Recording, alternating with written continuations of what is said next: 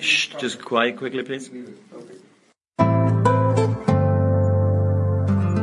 Das ist die Big Show, der zuverlässige Einfädler im Stangenwald der sonst so großartigen deutschsprachigen Sportpodcasts.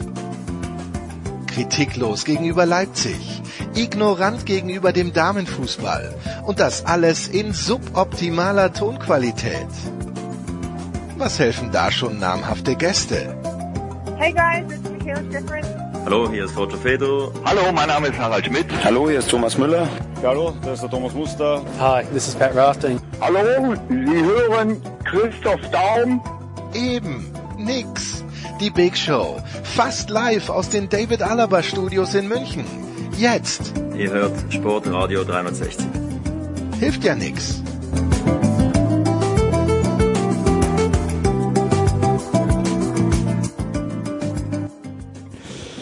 Es ist die Big Show 474, Sportradio 360 und auch in dieser Woche beginnen wir mit dem Fußball. Wir wissen noch nicht, wie viele Leute in den Stadien zugelassen sind. Im Fußballteil in der Big Show 474 sind drei Experten zugelassen. Zum einen Christian Sprenger. Guten Morgen, lieber Christian. Wir sind dann 33 Prozent aus Köln. Das ist, das ist korrekt. Dann, äh, ich bin mir nicht ganz sicher, ob aus Nürnberg, aber sicherlich auch 33 Prozent vom Kicker Thomas Böker. Servus Thomas.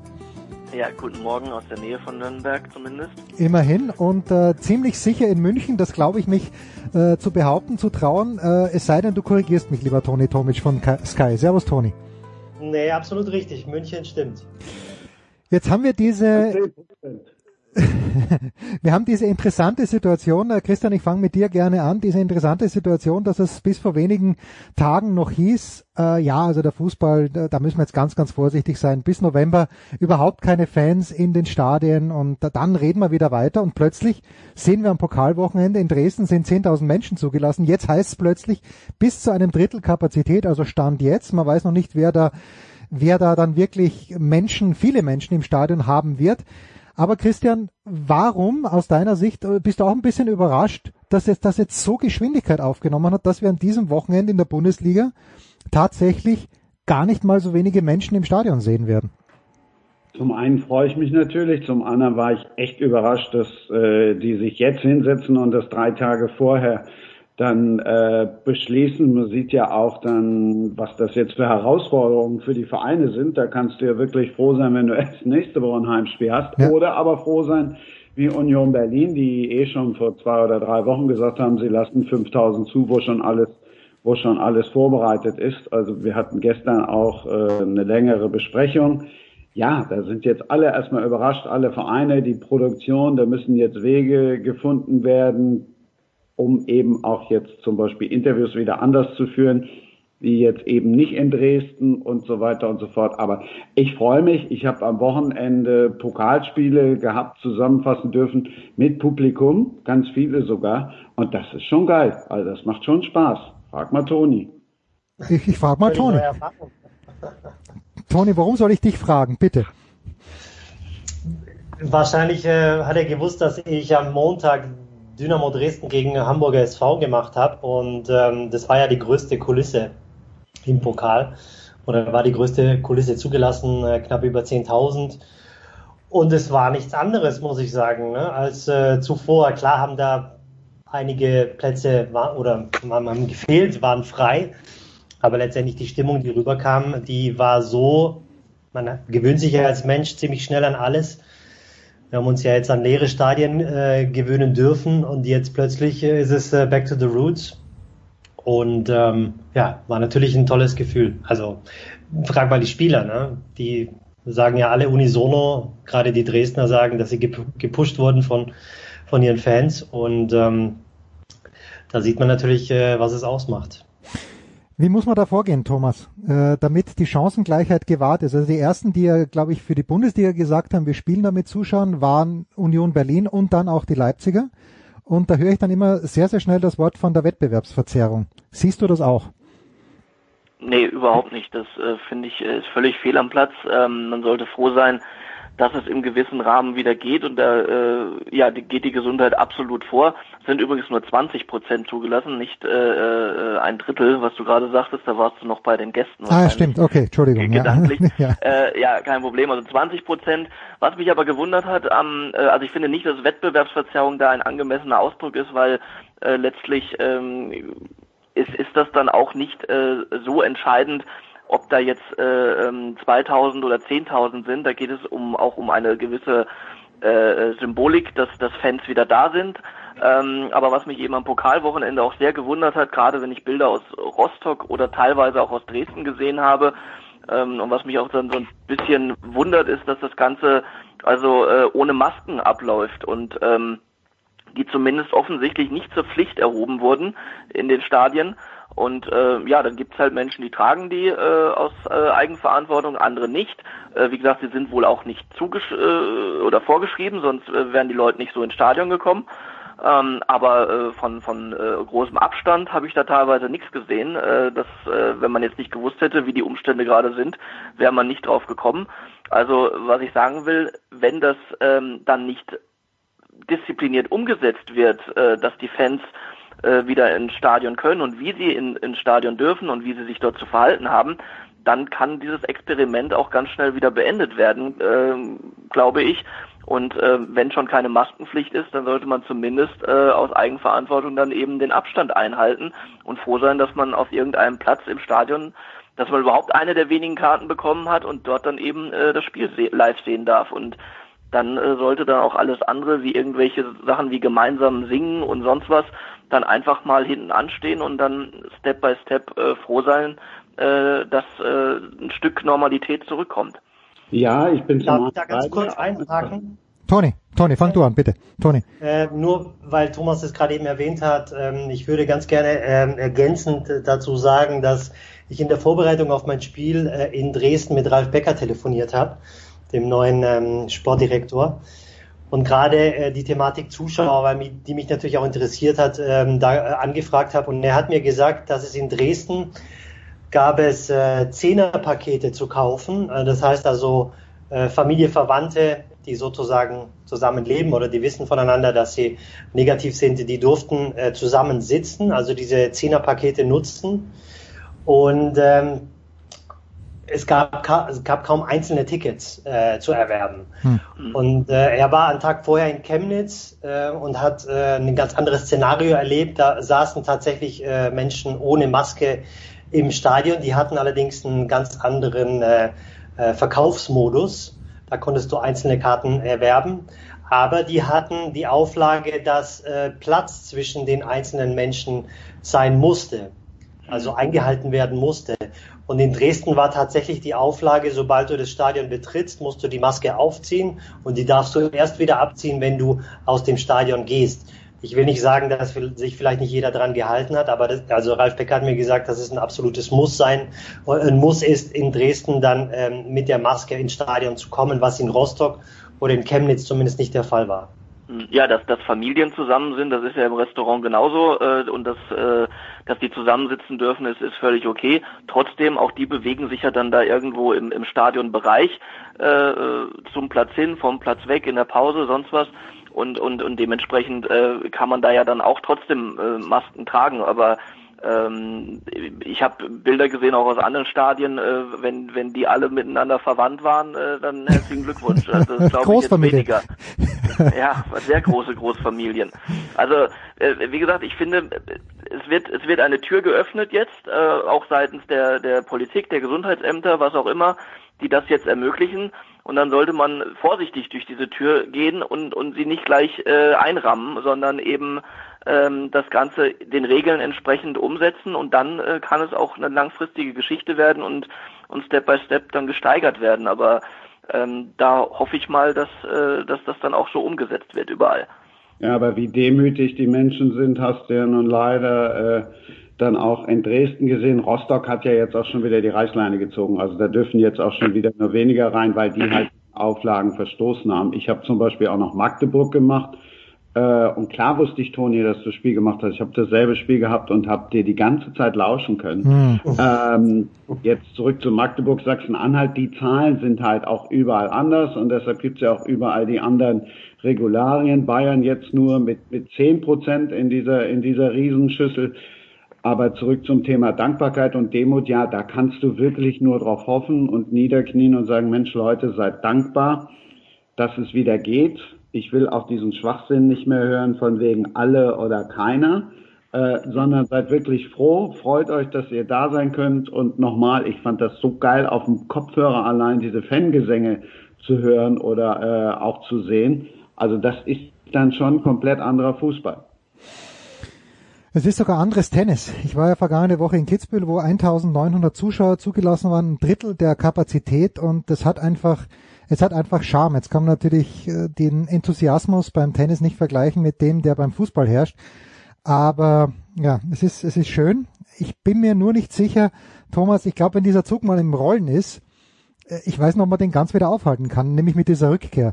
Äh, klar, wenn die Leute nicht zugelassen sind, dann, äh, dann, dann dürfen sie halt dann auch wirklich physisch nicht rein ins Stadion, aber ich kann mir ganz schwer vorstellen, dass man jetzt mit 20 Prozent beginnt und dann im Oktober sagt, Mitte Oktober, nee, das hat nicht funktioniert, wieder keine Zuschauer. Oder siehst du das als realistisches Szenario?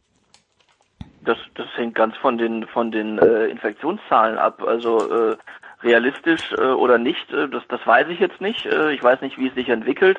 Ich ähm, bin grundsätzlich jemand, der da jedem ähm, jede Einschränkung erstmal offen gegenübersteht, weil ich sage, Gesundheit äh, geht vor in allen Bereichen, ob das in der Schule ist oder im Stadion oder sonst wo. Und ähm, verstehe auch die Menschen nicht, die sich aufregen, wenn sie fünf Minuten im Supermarkt eine Maske tragen müssen. Ähm, aber äh, davon hängt eben alles ab. Wie entwickeln sich die Zahlen und dann ist, äh, wenn alles gut läuft, ja, kann es bei 20 Prozent bleiben, kann aber auch erhöht werden, dann wieder auch unterschiedlich vielleicht von den Bundesländern äh, von den Zahlen dort abhängig. Es kann aber auch sein, wenn sich, wenn sich äh, vieles verschlimmert, dass dann auch wieder zurückgefahren wird. Äh, warum nicht? Deswegen äh, realistisch oder vorstellbar ist da vieles. Ähm, und ich hoffe einfach, dass, dass das Beste dann letztlich dabei rauskommt und ähm, dass man äh, ja so so pfleglich damit umgeht, äh, wie es wie es jetzt die die Umstände eben erstmal ermöglichen und dann auch verdienen letztlich. Zwei Ergebnisse aus meiner Sicht, die vielleicht dann doch einer näheren Würdigung äh, würdig sind. Und das ist eben dein Spiel, Toni, gewesen, Montagabend 4 zu 1, Dynamo Dresden gegen den ewig jungen Hamburger Sportverein. Ist das schon wieder ein Zeichen, dass man sich in Hamburg Sorgen machen muss oder hat der Pokal gerade in diesem Fall ganz besonders seine eigenen Gesetze gehabt? Äh, also ich habe immer den Menschen gesagt, die das Spiel nicht gesehen haben, äh, dass man das ein bisschen relativieren muss. Hm. Ich weiß nicht, Christian hat dasselbe Spiel gesehen, du kannst mich gerne korrigieren, wenn du eine tatsächlich andere Meinung hast. Aber ähm, Dresden hat äh, dreimal aufs Tor geschossen und hat 3-0 geführt hm. in der 54. Minute. Der, der, Hamburger Sportverein hatte hochkarätige Chancen beim Stande von 0-1, beim Stande von 0-2, um ins Spiel zurückzukommen. Hinterseher hat sie liegen lassen. Ich bin jetzt natürlich müßig, äh, darüber zu diskutieren, ob Terodde sie gemacht hätte oder nicht. Wir bewegen uns natürlich ein bisschen im Konjunktiv, ähm, aber letztendlich ist dieses Ergebnis für dieses Spiel und für den Spielverlauf zu hoch ausgefallen. Ich, die Dresdner waren äh, gepusht. Das zweite Tor hätte man nicht unbedingt geben ähm, müssen. Da war meines Erachtens ein Foulspiel vorangegangen an Hinterseher ähm, im, im, Spielaufbau. Dann ist der Ball auch noch abgefälscht. Also bei Dresden kam wirklich alles zusammen, bei Hamburg kam gar nichts zusammen. Äh, jetzt können natürlich die Nörgler sagen, äh, oh super, das ist der typische HSV. Aber ich denke, und gerade Daniel Thune, so wie ich ihn kennengelernt habe, der wird das Ganze richtig einordnen können. Was natürlich beim HSV wichtig sein wird, eben die defensive Stabilität auszubauen, die es ja in der vergangenen Saison in den letzten zwei Saisons nicht gab. Und äh, darauf basiert meines Erachtens alles, was die kommende Saison angeht, äh, beziehungsweise also in Richtung Frage des Aufstiegs oder nicht. Hm. Christian, wie hast du das Spiel gesehen?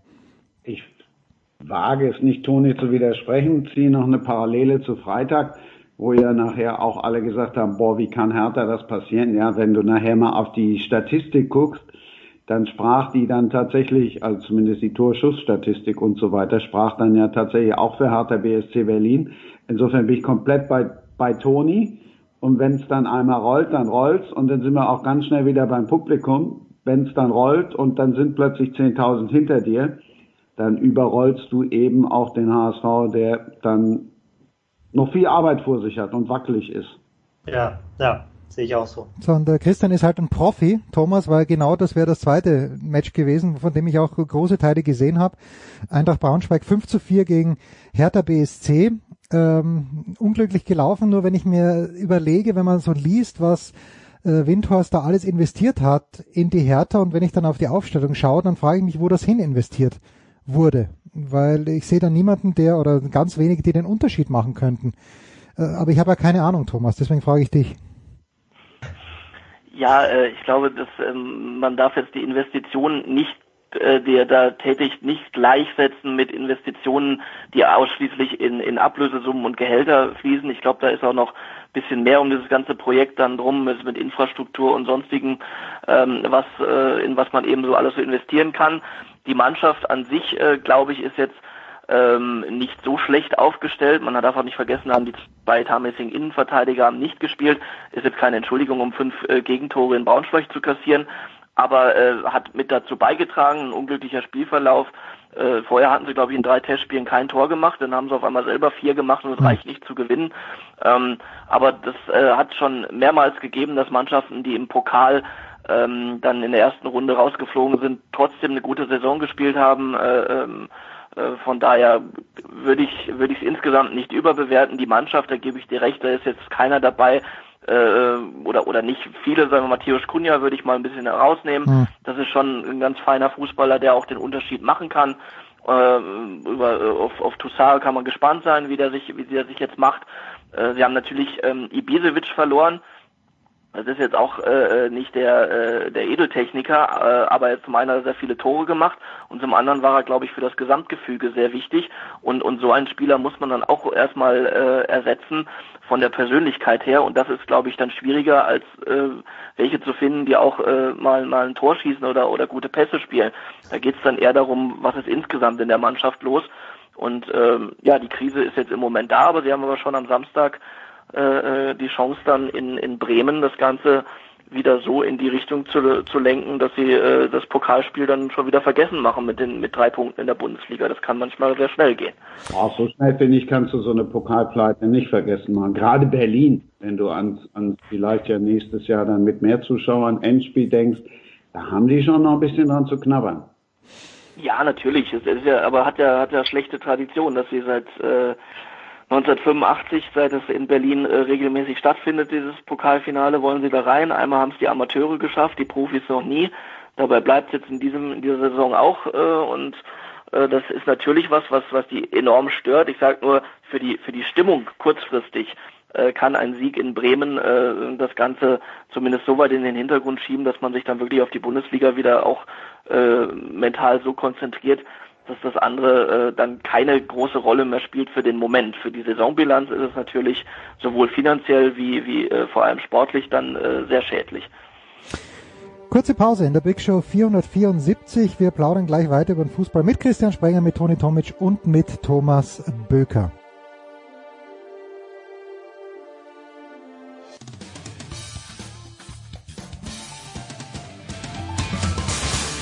Hallo, hier ist Malaika Mihambo und ihr hört Sportradio 360.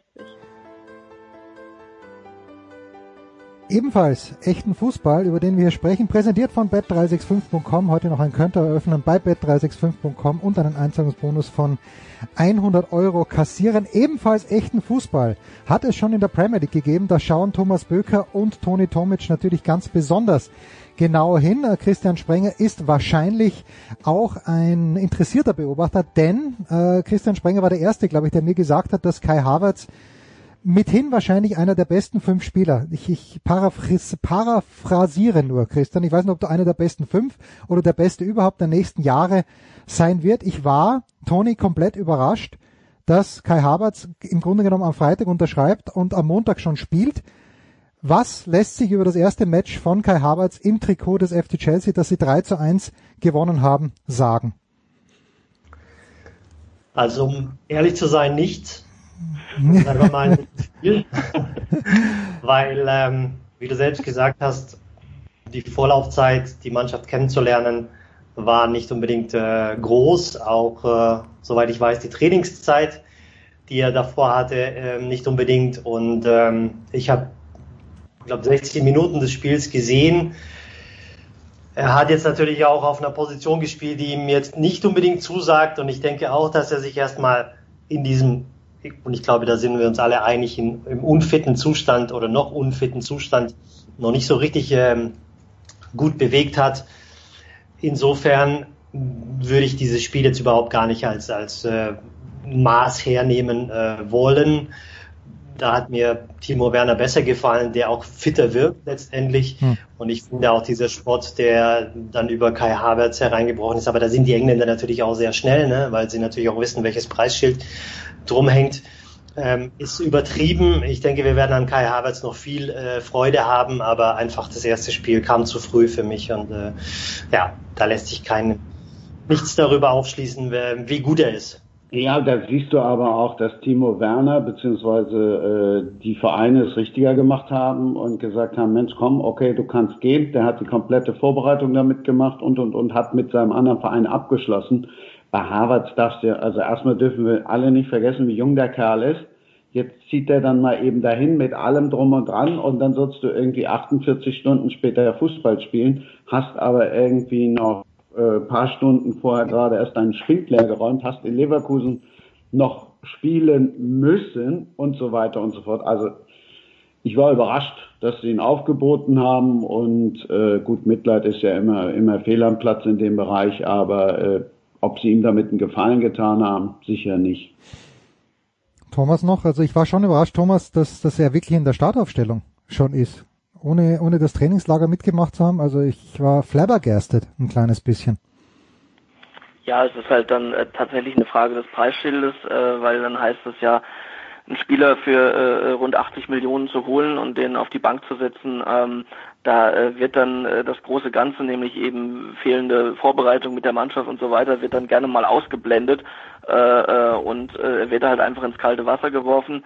Ähm, um dann aber sich auch, das ist wiederum der Vorteil daran, ähm, da muss man dann auch mal ein schlechtes Spiel in Kauf nehmen, um sich dann aber auch an das Ganze so bald wie möglich zu gewöhnen. Und das mhm. tut er nicht, indem er auf der Bank sitzt und dann muss man halt sagen, das hat dann auch mit einem, äh, würde man sagen, mittelmäßigen äh, Kai Havertz gereicht, um äh, ähm, in Brighton zu gewinnen. Ähm, er war, äh, Toni hat es schon angesprochen, äh, auf, auf einer für mich auch falschen Position im 4-2-3-1. Das ist keiner für die also in Leverkusen, ich weiß, er hat es dort auch gespielt, äh, dass er mal, dass er da rechts vorne auch war und dann in die Mitte gezogen ist. Aber zum einen ist er für mich ein, ein Zehner und was, was ganz wichtig ist, das ist genau die, äh, der Typ Spieler, der Chelsea gefehlt hat. Und äh, wenn er schon, wenn er dann schon da ist und man gibt so viel Geld für ihn aus, dann sollte man ihn auch da hinstellen und nicht äh, Ruben Loftus Cheek auf die Zehn, nichts gegen den. Aber erstmal ist das kein Zehner in dem Sinne und äh, zweitens verschenkt man damit viel Potenzial von ha Kai Havertz. Also Lampard wird schnell eine bessere Position für ihn finden äh, müssen, äh, damit er auch äh, dann äh, ihn gewinnbringend auch auch einsetzen kann und äh, ja, dann äh, glaube ich auch, dass man an ihm noch viel Freude haben kann. Ich glaube aber auch, dass es noch dauern wird, bis gerade er sich ähm, in der äh, in dieser äh, Premier League äh, an, an alles und jeden gewöhnt. Selbst Timo Werner äh, hat ja gesagt, der nur auch in der Champions League schon einige Abwehrspieler gesehen hat, er hat gesagt, also gegen solche drei äh, Kanten habe ich hm. äh, noch nie gespielt, so ungefähr. Und das war jetzt in Anführungsstrichen nur Brighton. Äh, ähm, und also keine Spitzenmannschaft. Äh, da werden dann noch andere Abwehrspieler am Wochenende zum Beispiel dann Van Dijk äh, und so weiter auf ihn zukommen. Und ähm, dementsprechend äh, war es von Timo Werner ein guter Start. Seine Geschwindigkeit hat er gut eingebracht, hat dadurch dann auch unter anderem, unter anderem den Elfmeter mit rausgeholt. Ähm, ich habe im ersten Moment gezuckt, weil ich gedacht habe, der wird sich doch nicht mit einer Schwalbe einführen wollen in England. Das hätte er, glaube ich, auch, ähm, auch wenn die Stadien gerade leer sind, aber irgendwann, glaube ich, bitter bereut. Das war dann aber keine. Das war schon ein Kontakt vom Torwart da, den er dann, äh, wie man dann so schön sagt, äh, clever ausgenutzt hat. Es war ein Foul und dementsprechend keine Schwalbe. Und ähm, alles andere wäre auch unklug gewesen. Aber der, hat, der hat ein gutes Spiel gemacht, Timo Werner. Hm. Jetzt, äh, Toni, Thomas spricht schon indirekt an, es geht jetzt gegen den FC Liverpool, die gewinnen zu Hause gegen Leeds 4 zu 3. Und wenn man sich so den Spielverlauf äh, auch anschaut, sehr, sehr spätes Tor durch einen Elfmeter dann durch Mo Salah, wo die Liverpooler dann doch gewinnen. Ich bin jetzt nicht so überzeugt, dass Liverpool in diesem Jahr ähnlich, also mit diesem Vorsprung wahrscheinlich sowieso nicht, aber bist du als Aficionado, als Kenner der Szene der Liverpooler, bist du denn optimistisch, dass es für Liverpool wieder annähernd so gut laufen kann wie im vergangenen Jahr? Also ich wage es zu bezweifeln, dass es tatsächlich so läuft wie in den vergangenen zwei Spielzeiten. Also dass sie äh, einmal 97 respektive 99 Punkte holen werden. Die haben ja wirklich fast alles gewonnen, was zu gewinnen äh, gab. Hinten raus nach dem Restart ist natürlich als klar war, dass sie Meister waren, dann so ein bisschen die Luft raus gewesen. Da hätten sie es vielleicht mit ein bisschen mehr Konsequenz auch äh, über die 100-Punkte-Marke äh, geschafft. Es war natürlich schon ziemlich deutlich, äh, letztlich der Vorsprung gegenüber äh, der Konkurrenz oder gerade dem großen Konkurrenten Manchester City. Dazu bedarf es natürlich schon wieder einer außerordentlichen Leistung. Auf der einen Seite kannst du sagen, nach dieser Saison mit 97 Punkten dann nochmal so eine hinzulegen mit 99 Punkten, es war schon ähm, herausragend. Insofern gibt es da sicherlich Gründe ähm, zu sagen, sie könnten es wieder schaffen. Aber auf der anderen Seite hat die Konkurrenz natürlich jetzt auch nicht geschlafen und hat nachgelegt und möchte auch den äh, Abstand wieder verkürzen. Insofern würde ich es eher so einschätzen, dass sie vielleicht nicht all die Spiele in der Art und Weise gewinnen, wie sie es in der vergangenen Saison gewonnen haben, zumal sie da auch oft mit einem Torunterschied gewonnen mhm. haben, also hm. die Spiele knapp gewonnen haben. Aber ich bin der Auffassung, dass äh, Liverpool die Mannschaft ist, die es zu schlagen gilt. Und dieses 4 zu 3, äh, das war natürlich ein wildes Spiel gegen Leeds. Und ich glaube, auch da müssen wir erstmal vorsichtig an die Sache rangehen, genauso wie bei Chelsea und bei Havertz dass ähm, die Vorbereitungszeit für Liverpool einfach zu kurz war. Er hat ihnen lang genug Urlaub gegeben. Ähm, ich habe selbst mit ein paar Verantwortlichen gesprochen, die gesagt haben, sie brauchen Urlaub und sie werden den Spielern diesen Urlaub und diesen langen Urlaub auch gewähren. Er war, glaube ich, zweieinhalb oder drei Wochen lang. Insofern haben sie dann relativ spät mit der Vorbereitung angefangen. Das heißt, sie können noch nicht fit sein. Man hat auch gesehen, in gewissen Phasen des Spiels war die Abstimmung nicht da, gerade was die Viererabwehrkette geht, äh, auf einer Höhe. Da fällt das 2-0 oder das, ähm, das zweite Leeds-Tor für mich auch nach einem Stellungsfehler von ähm, Alexander Arnold, der nicht rausrückt auf die, auf die Höhe. Das hat man auch bei einigen anderen Situationen gesehen. Insofern, ohne das äh, überzubewerten, ich glaube, die Mannschaft wird noch kommen, wird noch einfach Zeit brauchen, um sich einzuspielen. Und auf alle Fälle wird es die Mannschaft äh, sein, die es zu schlagen gilt in der Saison. Ja, Toni, jetzt äh, ist vor wenigen Minuten gerade bekannt geworden, dass Thiago dann doch zum FC Liverpool wechselt. Wie passt er rein? Also, dass er ein begnadeter Fußballspieler ist, da, da sind wir uns ganz, ganz einig. Wie passt er zur Mannschaft von Jürgen Klopp?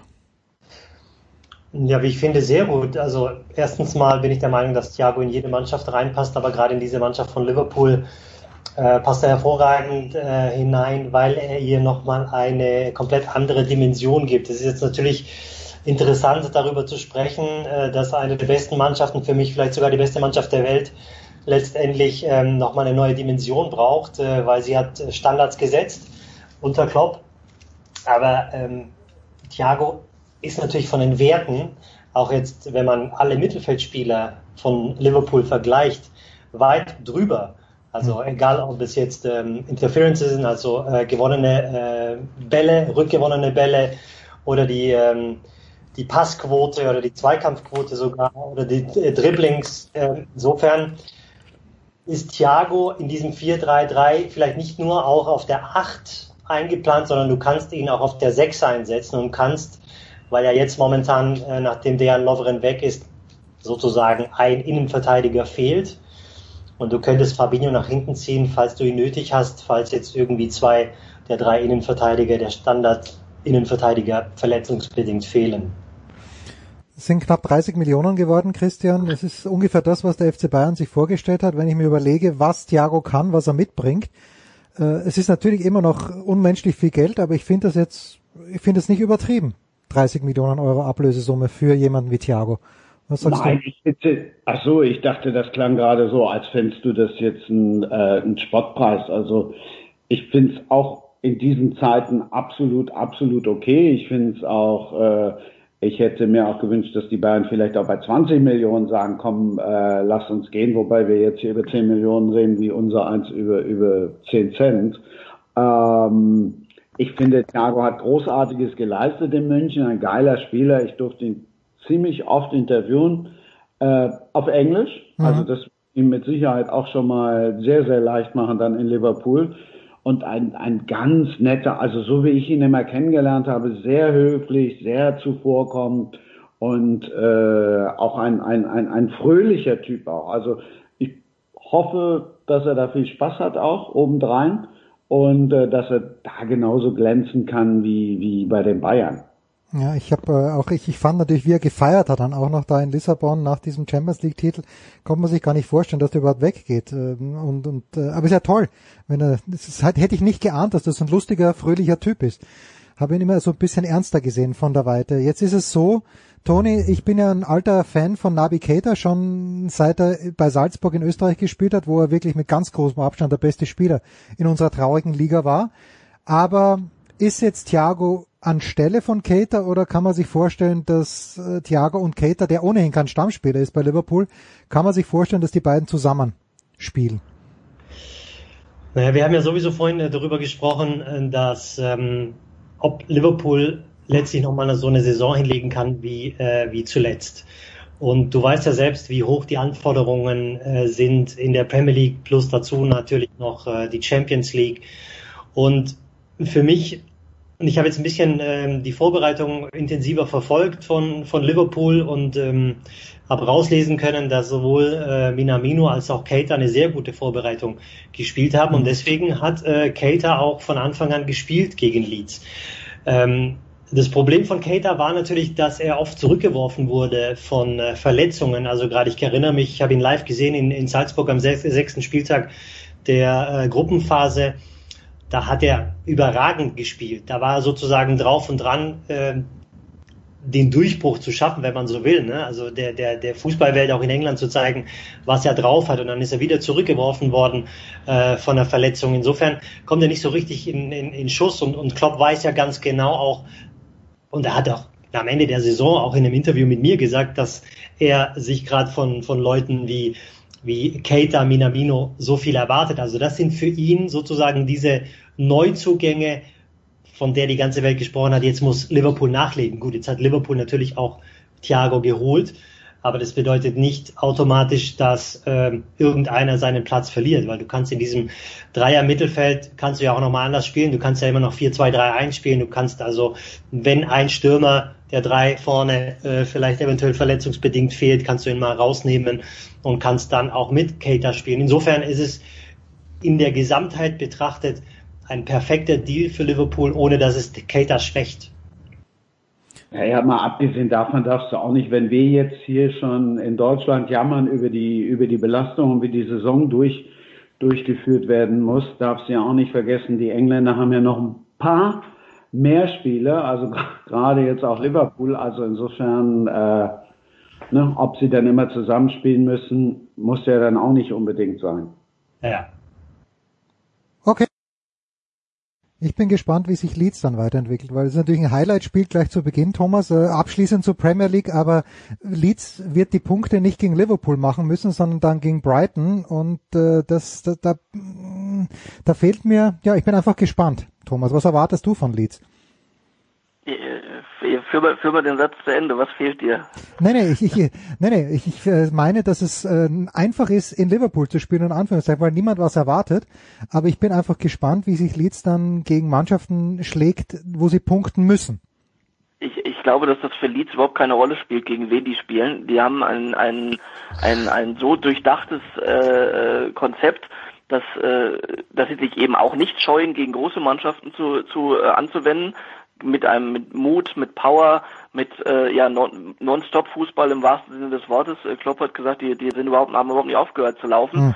Äh, und ähm, das war schon sehr beeindruckend, wie, wie mutig äh, sie spielen. Das, äh, die vier Gegentore sind zwar alle durch äh, oder in, im Anschluss an Standards gefallen oder direkt durch Standards, ähm, aber tr trotzdem haben sie natürlich aus dem Spiel heraus auch in Kauf genommen, dass sie mit ihrem risikoreichen Spiel ähm, Gegentore kassieren. Das, das kann durchaus sein, dass sie dann auch mal, äh, keine Ahnung, vier Stück gegen Aston Villa kriegen. Das ist mhm. durchaus möglich.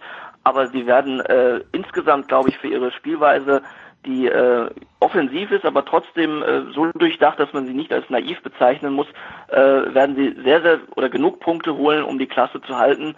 Und ähm, da spielt auch Druck gegen gegen kleinere Gegner, wo man jetzt vermeintlich dann jetzt heute müssen sie, aber ähm, auch dann werden sie teilweise nicht, aber sie werden Punkte holen, wo man nicht mit rechnet, eben äh, weil sie es äh, verstehen, glaube ich, jedem Gegner das Leben schwer zu machen.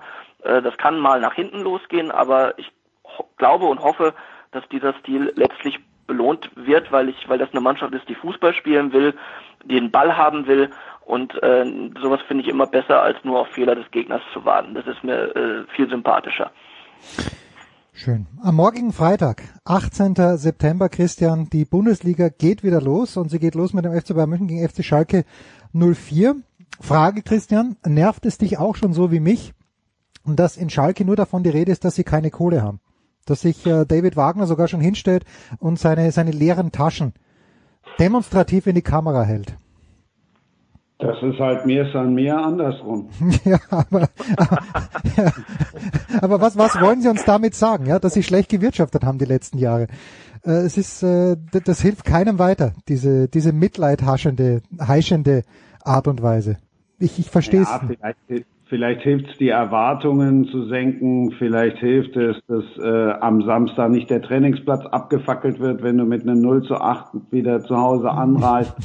ähm, ich weiß es nicht. Wagner steht immens unter Druck. Das sagen ja alle. Das sagen ja auch alle Schalke Insider. Ähm, wenn er jetzt nicht tatsächlich auch mal andere ähm, Rezepte oder Plan B und Plan C mal aus der Tasche zieht, dann kann es eng werden.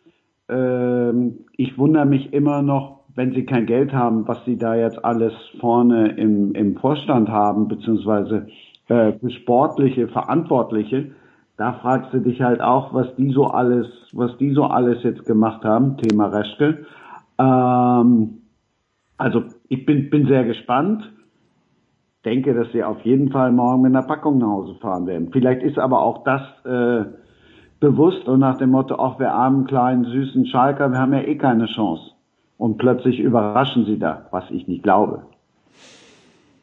Thomas, welchen Anteil wird David Alaba an dieser Packung haben?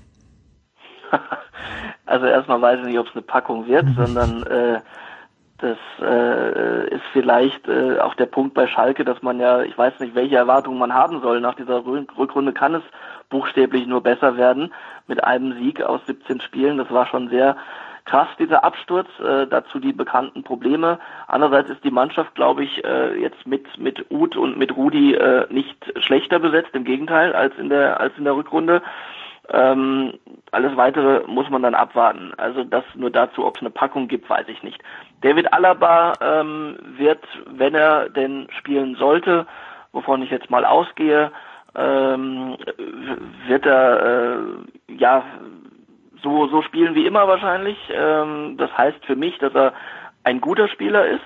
Das hat er äh, oft genug und jahrelang und jetzt auch als Innenverteidiger in der vergangenen Saison bewiesen. Aber er ist für mich nicht der Spieler, der letztlich äh, den Unterschied macht. Ähm, also sprich, ich glaube, dass Bayern auch mit, äh, auch ohne David Alaba äh, sehr gute Chancen hat, Meister zu werden und gute Chancen hat, wieder die Champions League zu gewinnen. Wenn man sich die äh, K.O.-Spiele in, in Lissabon angesehen hat, dann stellt man fest, dass Alaba, und ich rede jetzt nicht von dem Eigentor gegen Barcelona, das kann passieren, aber dass er ähm, in allen drei Spielen phasenweise nicht gut ausgesehen hat. Äh, ich denke nur an den Querpass da im, im Finale, äh, der unglaublich war.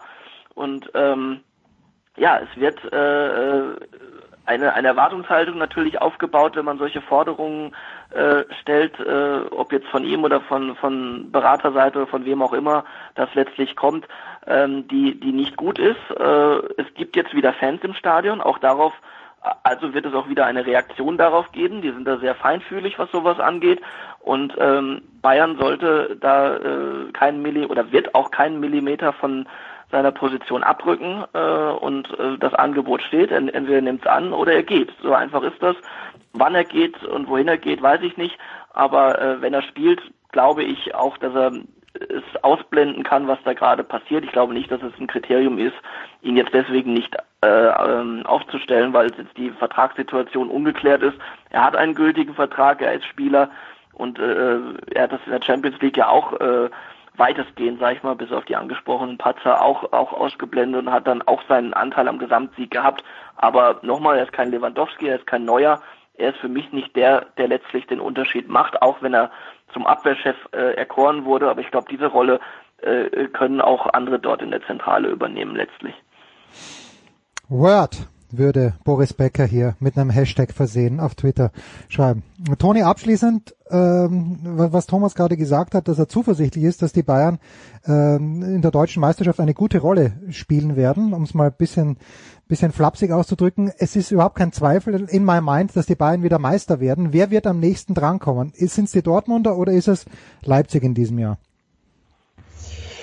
Ja, also ich habe auch keinen Zweifel. Ähm, für mich steht fest, dass die Bayern wieder Meister werden, weil sie halt einfach die bessere individuelle Qualität haben und man hat ja auch gesehen, dass sie sich sehr, sehr sicher bewegen, auch auf äh, europäischem Niveau. Insofern äh, wird es auch für die deutsche Bundesliga reichen. Ich denke, die üblichen Verdächtigen werden dazuzählen. Ich glaube nicht, dass Leipzig ganz oben anklopfen wird. Ich glaube, dass Leipzig mit dem Weggang von Werner ähm, schon also darunter leiden wird, weil da fehlen dann schon auch äh, zwischen 30 und 35 äh, Tore, Schrägstrich äh, Torvorbereitungen. Insofern ähm, glaube ich eher, dass es äh, ganz normal Dortmund sein wird. Und ich rechne, dass Borussia Mönchengladbach äh, eine sehr Saison spielen wird. Das hören wir gerne. Dann die Frage, wo wir uns am Wochenende sehen werden. Christian, also wir werden uns nicht persönlich sehen, aber wo wirst du im Einsatz sein an diesem ersten Bundesliga-Wochenende? Ähm, in der alten Försterei. Freue mich auf Union Berlin gegen den FC Augsburg. Äh, Heiko Herrlich kann nichts mehr falsch machen, wenn er Zahnpasta vergessen hat. Also ich bin mal gespannt auch auf das neue Gebilde Augsburg. Mir persönlich tut sehr leid, dass Herr Max Junior nicht mehr da ist und bin wirklich mal gespannt und bin auch sehr gespannt, äh, wie Union Berlin ohne Sebastian Andersson klarkommt. Denn Max Kruse weiß ich nicht, ob der mehr als zehn Minuten, wenn er überhaupt zehn Minuten spielt, fit ist. Oh, da müssen wir mal schauen. Das war in Bremen schon, wie, wie, wie manche Insider sagen, öfter mal ein Problem. Toni, wo wirst du am Start sein am Wochenende? Ähm, ich bin in der Konferenz am Samstag Eintracht Frankfurt gegen Arminia Bielefeld und am Sonntagabend mache ich dann den Laden dicht mit Leicester gegen Burnley. Schön. Und Thomas, du wirst in der Redaktion natürlich äh, worauf hauptsächlich dein Augenmerk legen? Hauptsächlich auf äh, Liverpool gegen äh, oder, oder Chelsea gegen Liverpool am Sonntag äh, Nachmittag. Da freue ich mich auf das Spiel, äh, das gemeinsam mit unserem Korrespondenten dann sozusagen zu begleiten und ähm, darüber dann was Schönes zu schreiben. Und am Samstag freue ich mich, äh, das U11-Spiel zwischen 1860 München und dem FC Ingolstadt anschauen zu dürfen. Das hat er doch noch untergebracht. das ist doch großartig, Entschuldigung. Äh, Kinderfußball, das ist doch der, der pure Fußball, außer die Eltern führen sich auf am, an der Seitenlinie. Das ist dann manchmal ein kleines bisschen mühsam. Thomas Böker. Es ging nicht um seinen Verein, es ging um diesen anderen. Ah ja, okay, gut, gut, ich weiß schon. Äh, ich hätte sie noch gelobt für ihre Vorstellung gegen Eintracht Frankfurt im Pokal, aber dann, dann halt nicht. Christian Sprenger. Aber die haben zwei Österreicher geholt. Wer die U11 oder die erste Mannschaft? Die erste Mannschaft. Ah, Okay, gut. Toni Tomic, äh, Thomas Böker und Christian Sprenger. Kurze Pause in der Big Show 474.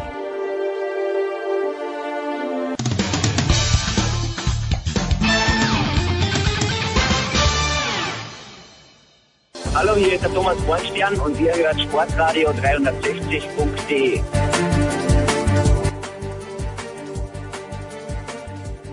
Sportradio 360, die Big Show 474. Wir gehen jetzt schon über den großen Teich äh, und freuen uns, dass äh, Nicolas Martin, GFL TV und Radio, wieder ein paar Minuten Zeit hat. Servus, Nicolas.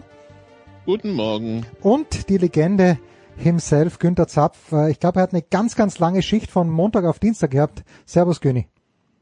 Äh, Das ist richtig, äh, trotzdem frisch und munter natürlich. Ja, natürlich. Zeit auszuschlafen. Ja, natürlich. Ähm, Günther, ich stelle Nikola wirklich übernehmen, aber ich, Günther, ich muss an dich die Frage stellen, in der Vorschau ich weiß gar nicht, in welchem Podcast ich es gehört habe, aber da hieß es dann immer in diesem Jahr Don't sleep on the Steelers, weil die Defensive Wahnsinn sein soll und weil der Ben zurück ist. Jetzt haben sie gegen die Giants gewonnen. Ich weiß nicht, ob das gut ist. Ich meine, ich weiß, dass es gut ist, dass sie gewonnen haben, aber ich weiß nicht, wie viel das zählt. Wie viel Hoffnung, Günther, darf und sollte ich mir machen, äh, bevor ich dann doch wieder enttäuscht werde, irgendwann? du bist ja kein Cowboy-Fan, Gott sei Dank.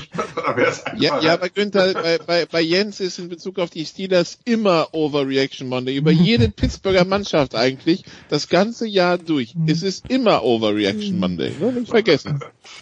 Ähm, prinzipiell äh, viel Hoffnung, äh, wenn du wenn du die das Zone äh, äh, Preview auf die Saison gesehen hast, dann hättest du auch mitbekommen, dass nicht nur ich, sondern auch äh, Kollege das, äh, Ingo Seibert die Steelers so als Geheimfavorit äh, ausgemacht hat, wenn es in der AFC einen vorbeigibt an Kansas City. Problem ist jetzt natürlich die Verletzungen. Also äh, rechter Tackle, linker Guard, äh, James Conner hat gar nicht mehr gespielt nach, nach dem ersten Viertel. Das wird mir Sorgen machen. Ansonsten eine wirklich absolut solide Mannschaft und äh, über den äh, Trainerstab haben wir, glaube ich, genug lobende Worte eh schon gefunden. Schön, schön. Nikola, ich lausche wie immer ergriffen. Ja, dann sprechen wir mal über den Meister Günther. Der hat jetzt die Chargers vor der Brust, aber irgendwie, was mich beängstigt hat, ist, dass das am Donnerstag, letzten Donnerstag Nacht irgendwie so, so, so ein müheloser Sieg war. Das wirkte so wie 9 to 5, irgendwie Tag im Büro. Wir rollen mal kurz über die Texans drüber und äh, Week 2 off to the Chargers. Hat das auf dich auch so gewirkt? Ja, absolut, absolut souverän überlegen, ohne wirklich äh, Probleme zu haben. Ist natürlich äh, teilweise zu erwarten gewesen. Äh, kompletter selbe Trainerstab, äh, die Mannschaft zusammen, vor allem in der Offensive. Äh, jetzt haben sie noch so einen kleinen äh, Super Running Back dazu gekriegt, weil das ja auch noch nötig war. Und äh, haben einfach da weitergemacht, wo sie aufgehört haben ich glaube jetzt neun Siege in Folge, wenn man das letzte Jahr mitrechnet und die Playoffs natürlich, äh, die scheinen momentan äh, gar nicht zu wissen, wie, wie, wie das geht, verlieren. Und, und das sah in der Tat äh, wirklich äh, spielerisch leicht aus. Man hat ein bisschen mehr erwartet natürlich äh, Gegenwehr, aber das ist momentan, glaube ich, wirklich schwierig gegen Kansas City. Also Mahomes braucht noch 377 Yards, dann hätte, dann hat er die 10.000 Passing Yards komplett, hat bisher 32 Spiele absolviert. Der schnellste zu 10.000 Yards ist ein gewisser Kurt Warner, der hat 36 Spiele dafür gebraucht. Das heißt, den Rekord wird Patrick Mahomes wahrscheinlich pulverisieren. Und jetzt geht's gegen Chargers, Günther die letztes Wochenende sich doch mit diesen Bengals ziemlich abgemüht haben, die eine Overtime auch deshalb gegangen sind, weil sich der Bengals-Kicker äh, beim letzten Field Goal irgendwas gerissen hat und den Schuss komplett daneben gesetzt hat. Ähm, irgendwie das Gefühl, das Bauchgefühl sagt, die Chiefs sind Haushoher Favorit und weil ich eben nochmal nachgeschaut habe, die Wettbüros übrigens auch mit neun, äh, wo, wo sehen wir Chancen für die Chargers da in, der, in dem Matchup? Äh, möglicherweise, also wenn es überhaupt eine Chance gibt, dann tatsächlich in der Defense, die, die sehr tief äh, besetzt ist, gerade auf der Linebacker-Position und es jetzt endlich gelernt hat, äh, nach einer ganz schlechten Saison im Vorjahr äh, Turnover zu produzieren. Das war ja dann wohl mitentscheidend in einem ansonsten komplett ausgeglichenen Spiel gegen Joe Burrows ersten Auftritt. Von daher, äh, natürlich sehe ich das ähnlich. Ich habe nachgeschaut, da waren es 8,5, aber das ist egal, 8,5 oder 9. Ich sehe Kansas City da schon mit 10 plus vorne. Äh, und da müsste sehr viel richtig laufen bei den Chargers, was in der ersten Woche noch gehakt hat, bis eben Turnover, zwei Turnover am Ende haben, gereicht und ein schlechter Kicker auf der anderen Seite. Das wird ihnen diesmal nichts helfen denn ich fürchte, den Kicker braucht Kansas City gar nicht. Wenn wir es auf die AFC West ausweiten, nach den Auftritten von Las Vegas und äh, von äh, Denver, ähm, sehen wir da Konkurrenz für die Chiefs oder cruisen die zu ihrem Divisionstitel? Ja, was soll man sagen? Also die sind, haben wir sie genug gelobt und wir haben es auch gesehen, dass sie einfach, einfach weitermachen, eher besser geworden sind, eben durch Edward Selaire und, und alle äh, Receiver sind ja momentan fit, also da, da passiert gar nichts. Das Einzige, was halt im, im, im Sport immer ist, eine Verletzung. Wenn, wenn du mal Holmes rausnimmst, ist das natürlich ein komplett anderes Team. Es wünscht sich kein Mensch und äh, ich es hätte, glaube ich, auch keiner was dagegen, wenn, wenn die eine, eine, eine kleine Dynastie aufbauen. Sehr lange geht's ja in der heutigen Zeit eh nicht, all diese Stars dann zusammenzuhalten. Aber momentan ist, ist an den Chiefs äh, kein Vorbeikommen. Zumal sie Edwards Hilaire noch nicht mal so eingesetzt haben, wie es LSU eingesetzt, wie ja. ihn LSU eingesetzt hat. Also sie haben ihn ja nur laufen lassen. Ins Passspiel haben sie ihn ja noch gar nicht eingebunden. Wenn das losgeht, dann gehen die Kopfschmerzen bei den gegnerischen Defense-Koordinatoren, glaube ich, erst richtig los, ne? Ja, ich glaube, dass im, im Offense-Meeting wurde da schon klar äh, äh, Strike angedroht von den Wide Receivers und auch von Kelsey. Wenn der jetzt auch noch Pässe kriegt, dann hören wir auf und deshalb wird er momentan noch nicht eingebunden. Wen, soll es denn sonst noch anwerfen? Also das, das ist schon, äh, da text du die drei Top-Receiver ab und dann, dann, dann, dann äh, kommt der vierte daher und dann haben sie eben auch noch den Tight End. Also es wird äh, wird schwierig, da alle zu verteidigen. Und wenn es dann eben, wenn du, kann man ja klar nachlesen, sechs in der Box hast, weil du versuchst, irgendwas gegen, gegen den Pass zu tun, dann läuft der kleine Wirbelwind halt, der, der Pinball Wizard, und das macht er ja nicht schlecht.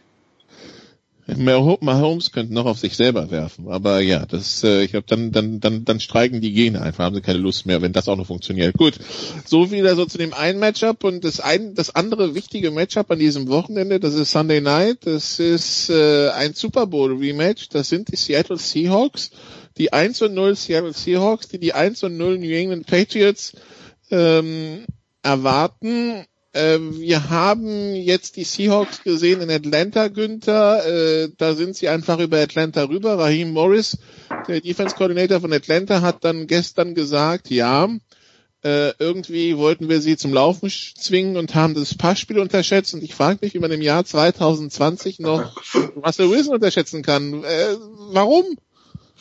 Äh, er wurde bei der Draft äh, unterschätzt, er wurde die ganzen Jahre unterschätzt und er selbst sagt, äh, er ist ja noch gar nicht mal richtig an, an da angekommen, wo er hin will und was er erreichen kann. Es ist mir in der Tat ein Rätsel, weil der hat ja auch letztes Jahr bewiesen, äh, wie perfekt er nach wie vor äh, Pässe setzen kann oder oder er wird eher noch besser. Da bin ich auch auch bei Russell Wilson selbst. Äh, hat natürlich seinen seinen Megavertrag auch völlig zu Recht bekommen und, aber es ist natürlich klar, gibt immer noch welche, die sagen, ja, der ist zu klein und da wenn wir vorne genug äh, äh Druck machen oder mit unseren Defense-Linern stehen, dann sieht er sowieso nicht, wo seine Receiver sind. Aber das macht bei ihm nichts, denn er weiß genau, wo die sind und im, im Zweifel wirft er auch mal blind. Also ohne, dass er den Receiver wirklich sieht, weil er genau weiß, wo der hinläuft und, und Metcalf äh, wird immer besser und also es ist, ist ein richtig, richtig geiles Offensivkonzept, denn sie könnten auch laufen, wenn es sein muss. Also darf den Fehler auch nicht machen, sich dann nur auf die Passverteidigung zu konzentrieren. Und das ist ja das Schöne. Jetzt haben wir, haben wir äh, mit Bill Belichick und, und seinen Jungs da eine, eine Defense-Strategie-Kombo. Äh, mal schauen, wie die das lösen. Ja, das, äh, das äh, Bill Belichick Russell Wilson unterschätzt, das ähm, glaube ich ja. jetzt nicht, dass das passieren wird. Äh, haben denn für dich die, die Patriots in der Defense die Möglichkeiten, die Seahawks zu stoppen? Die Patriots Defense, die ja jetzt einen Ryan Fitzpatrick relativ gut im Griff hatte, ähm, die, die, die Patriots Defense, von der wir auch wissen, dass sie durch die Corona-Setzung, also durch die Corona-Pausen einiger Spiele auch ziemlich gerupft ist. Das, das ist das große Fragezeichen. Wie wie viel Druck können sie tatsächlich ausüben? Von dieser Wahnsinns-Defense aus dem vergangenen Jahr ist in der Tat nicht mehr viel übrig geblieben. Natürlich auch äh, nicht nur Corona, sondern auch, auch äh, Wechsel. Die muss jetzt äh, New England wegstecken, aber wenn es ein Team kann, dann die Patriots. Das haben wir die letzten 20 Jahre erlebt. Und äh, sie können es auch ohne Brady. Das haben wir jetzt auch gesehen, dass, dass der nicht allein äh, notwendig ist. Aber ich, in der Tat, diese, diese überragende Defense, wie sie im Vorjahr hatten, die äh, können sie momentan nicht auf den Platz stellen, es sei denn, der ein oder andere wächst dann plötzlich über sich hinaus. Und auch das hat ja Methode irgendwie bei New England, dass sie da wen ausgraben, der plötzlich äh, auf, auf Pro Bowl Niveau spielt. Sie haben immer noch ein sehr, sehr solides äh, Defensive Backfield.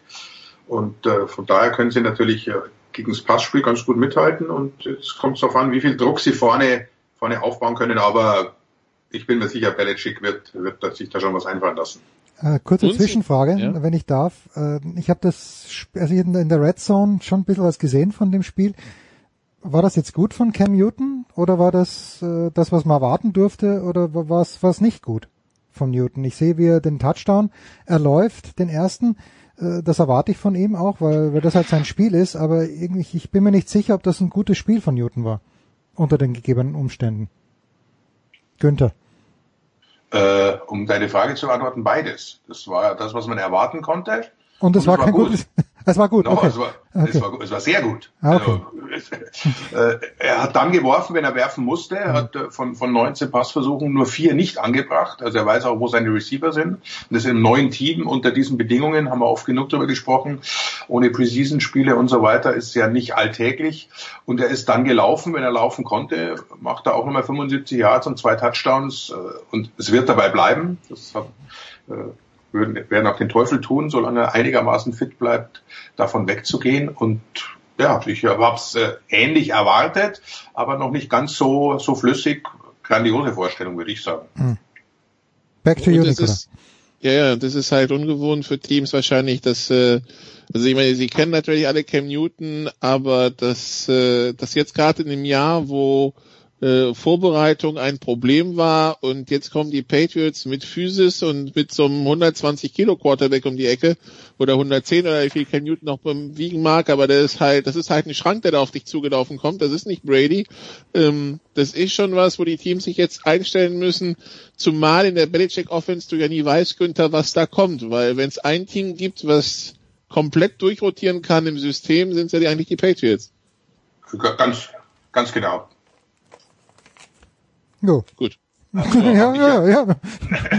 Sorry, nee, das hab, Also äh, nee, es ist nee, es ist, aber Cam Newton ist eigentlich die ist so ein Typ Waffe, den man bei den Patriots eigentlich nicht sehen will, weil bisher hattest du ja diesen Quarterback, Brady, der zwar ganz schnell geworfen hat, ja, aber den du, der, der hat, der hat ja, der, der macht ja Druck über die Mitte nicht. Das ist wie die meisten Quarterbacks. So, und jetzt hast du halt, jetzt hast du plötzlich so einen Athleten da stehen, der, der plötzlich auch noch weglaufen kann. Das ist, das ist bei den Patriots ein bisschen fies, weil darauf ja, genau. muss ich bei den Patriots ein bisschen nicht einstellen. Es, es hat sich, hat sich ja in dem Moment, als, als die Verpflichtung bekannt gegeben wurde, hat sich plötzlich auch die Quote drastisch verändert. Äh, New England äh, wieder in den Playoffs und vielleicht sogar Super Bowl. Also das, das wird, wenn es denn so weit kommt, äh, sicher mit das, das interessanteste Aufeinandertreffen, äh, wenn die auf die Chiefs äh, treffen in, in, in den Playoffs. Äh, dann was, was macht Belichick eben äh, mit Mahomes und wie setzt er äh, Cam Newton ein, äh, um, um die auf der Bank sitzen zu lassen. Also das ist ein, natürlich ein komplett anderes Team jetzt, darauf muss man sich einstellen, aber die, die grandiose Leistung war es ja schon immer von New England, dass sie, wie du richtig sagst, Nicola, in der Lage sind, von einer Woche zur nächsten eine komplett andere Offense aufzustellen. Äh, äh, katastrophal natürlich für, für Fantasy-Spieler, weil du nie weißt, welchen Running Back äh, sie einsetzen werden, welche Receiver tatsächlich bevorzugt werden, bis auf Edelman, der ja trotz äh, des Quarterback-Wechsels weitermacht. Also das, das äh, ist kein Spaß für Defense-Koordinatoren gegen New England anzutreten. Wir werden die nächsten Wochen eh sehr schnell mitbekommen, wo die Reise für die Patriots hingeht. Dieses Wochenende bei den Seahawks, da sind die Favorit, da sind die Seahawks Favorit mit dreieinhalb. Zwei Wochen später geht's zu den Chiefs und drei Wochen später, also äh, geht's äh, dann gegen die 49ers und dann zu den Bills. Also äh, innerhalb der ersten sieben Spiele sind mindestens vier Playoff-Kandidaten dabei. Das heißt, da werden wir ganz schnell sehen, was äh, was diese Patriots dann taugen jetzt.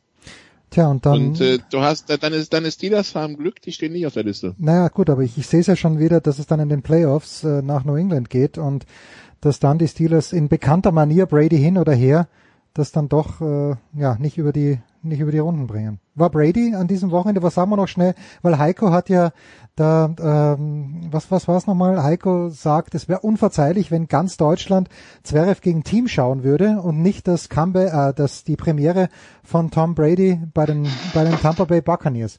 Was haben wir von Brady gesehen am Wochenende, Nicola?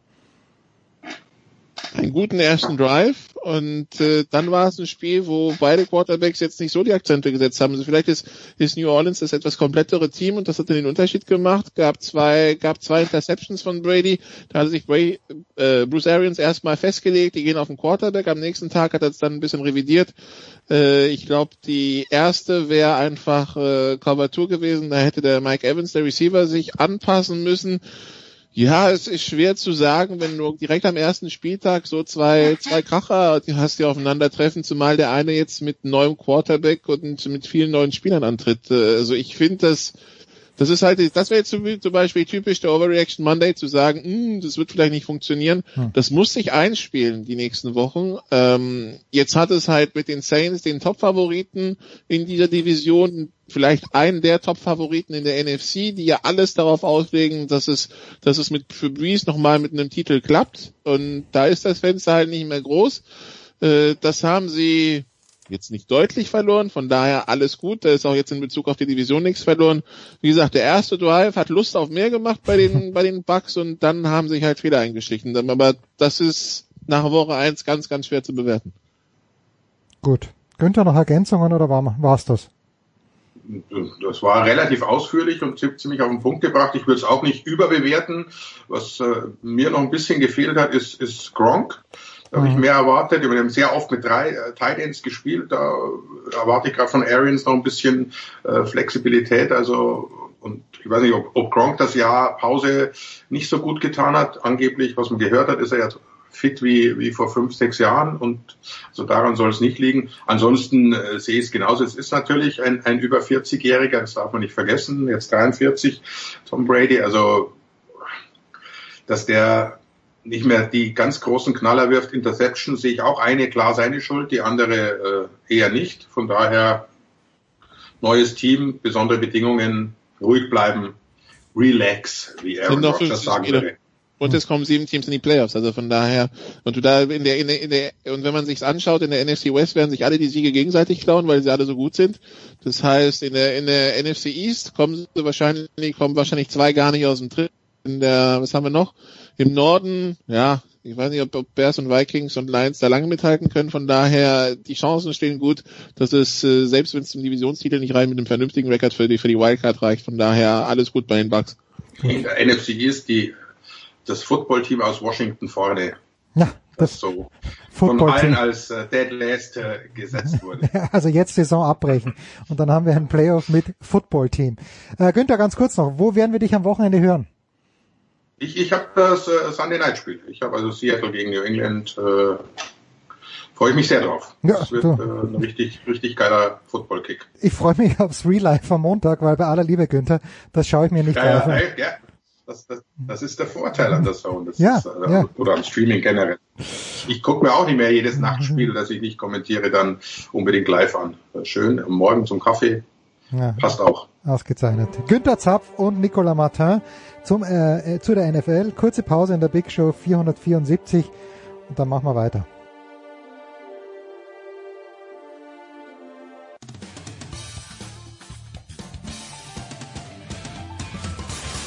Servus, das ist der Felix Neureuter und ihr hört das Sportradio 360. Die Big Show 474 bleibt gleich in den USA und es geht weiter mit André Vogt von der Five Ray.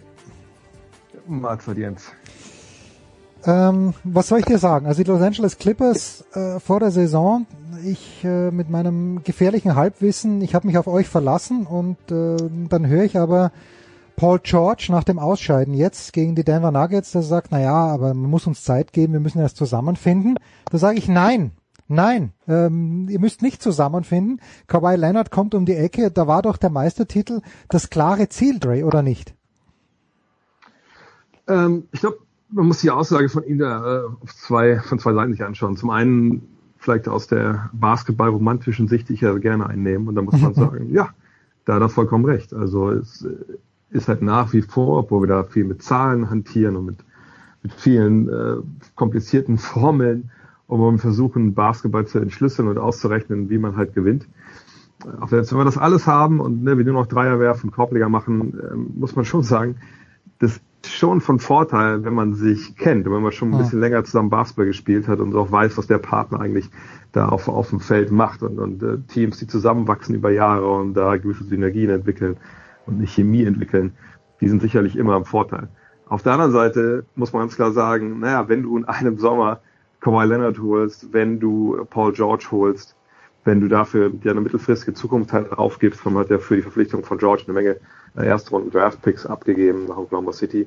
Und wenn du dann noch jeden verfügbaren äh, Free Agent, der irgendwie während der Saison dann äh, noch zu haben war oder wechseln wollte, aufklaubst und natürlich die ganz hier auf die Fahnen schreibst, hey, wir wollen Meister werden, das ist das Jahr und auch dein, dein Verein, sage ich mal, mit, mit solchen PR-Slogans halt rausgeht oder dein Sponsor, der Sponsor von Leonard sagt, this is his city, also äh, gemünzt auf LA.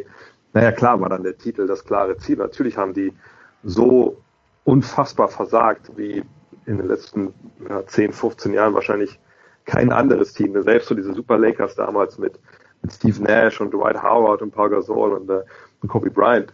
Äh, das war ja ein alterndes Team äh, auf vielen Positionen, das mit Verletzungen zu kämpfen hatte. Und, und diese Ausreden haben ja die, die Clippers jetzt nicht. Sie haben einfach keinen guten Basketball gespielt. Sie haben nie wirklich ähm, es hinbekommen, mal länger als 20, 30 Minuten in einer Partie wirklich Höchstleistung abzurufen.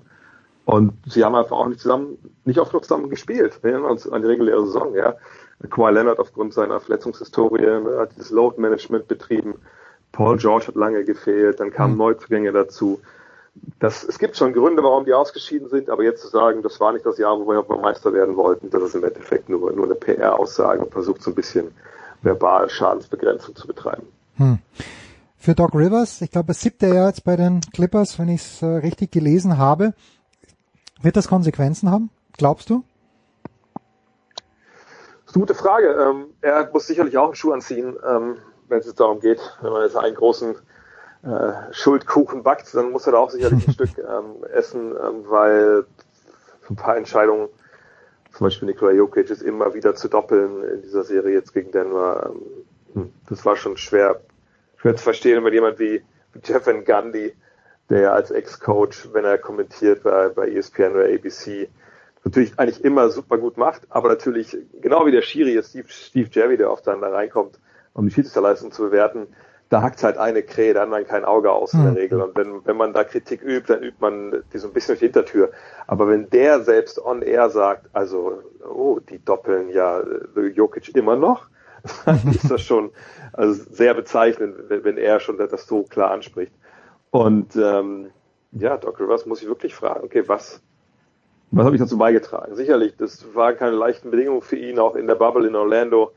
Zwei Spieler haben sie verlassen zwischendurch, die hatten dann mit, mit Todesfällen eine Familie oder einen weiteren Freundeskreis äh, zu kämpfen. Ähm, er hat ja selber auch gesagt, ich hatte am Ende Spieler, die konnte ich dann nicht mehr Minuten aufs Feld schicken, als ich es getan habe, weil die einfach nicht fit waren.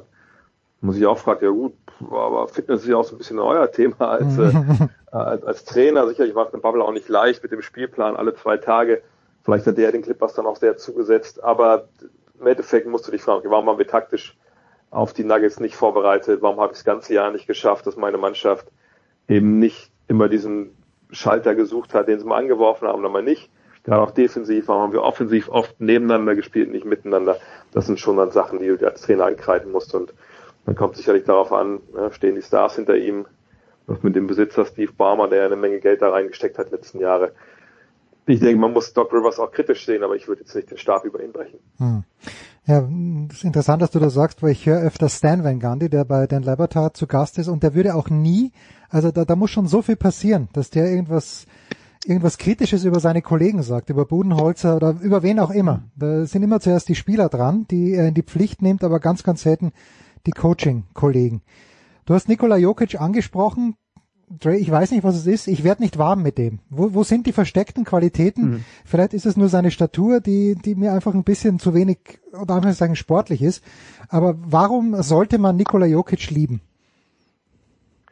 Ich glaube, Nikola Jokic ist jeder von uns, nur halt ein bisschen größer und ein bisschen besseren Ballgefühl. Was ich damit sagen? Also ich, ich weiß nur, dass er damals, ich glaube, das war sogar das All-Star Game in Denver oder LA, ich weiß gar nicht mehr genau, weil als er Rookie war, damals im, im Rookie Game gespielt hat, ähm, stand ich dann auch so ein bisschen im Scrum rumrum, ähm, dann dieser Mixzone, die es dann damals gab.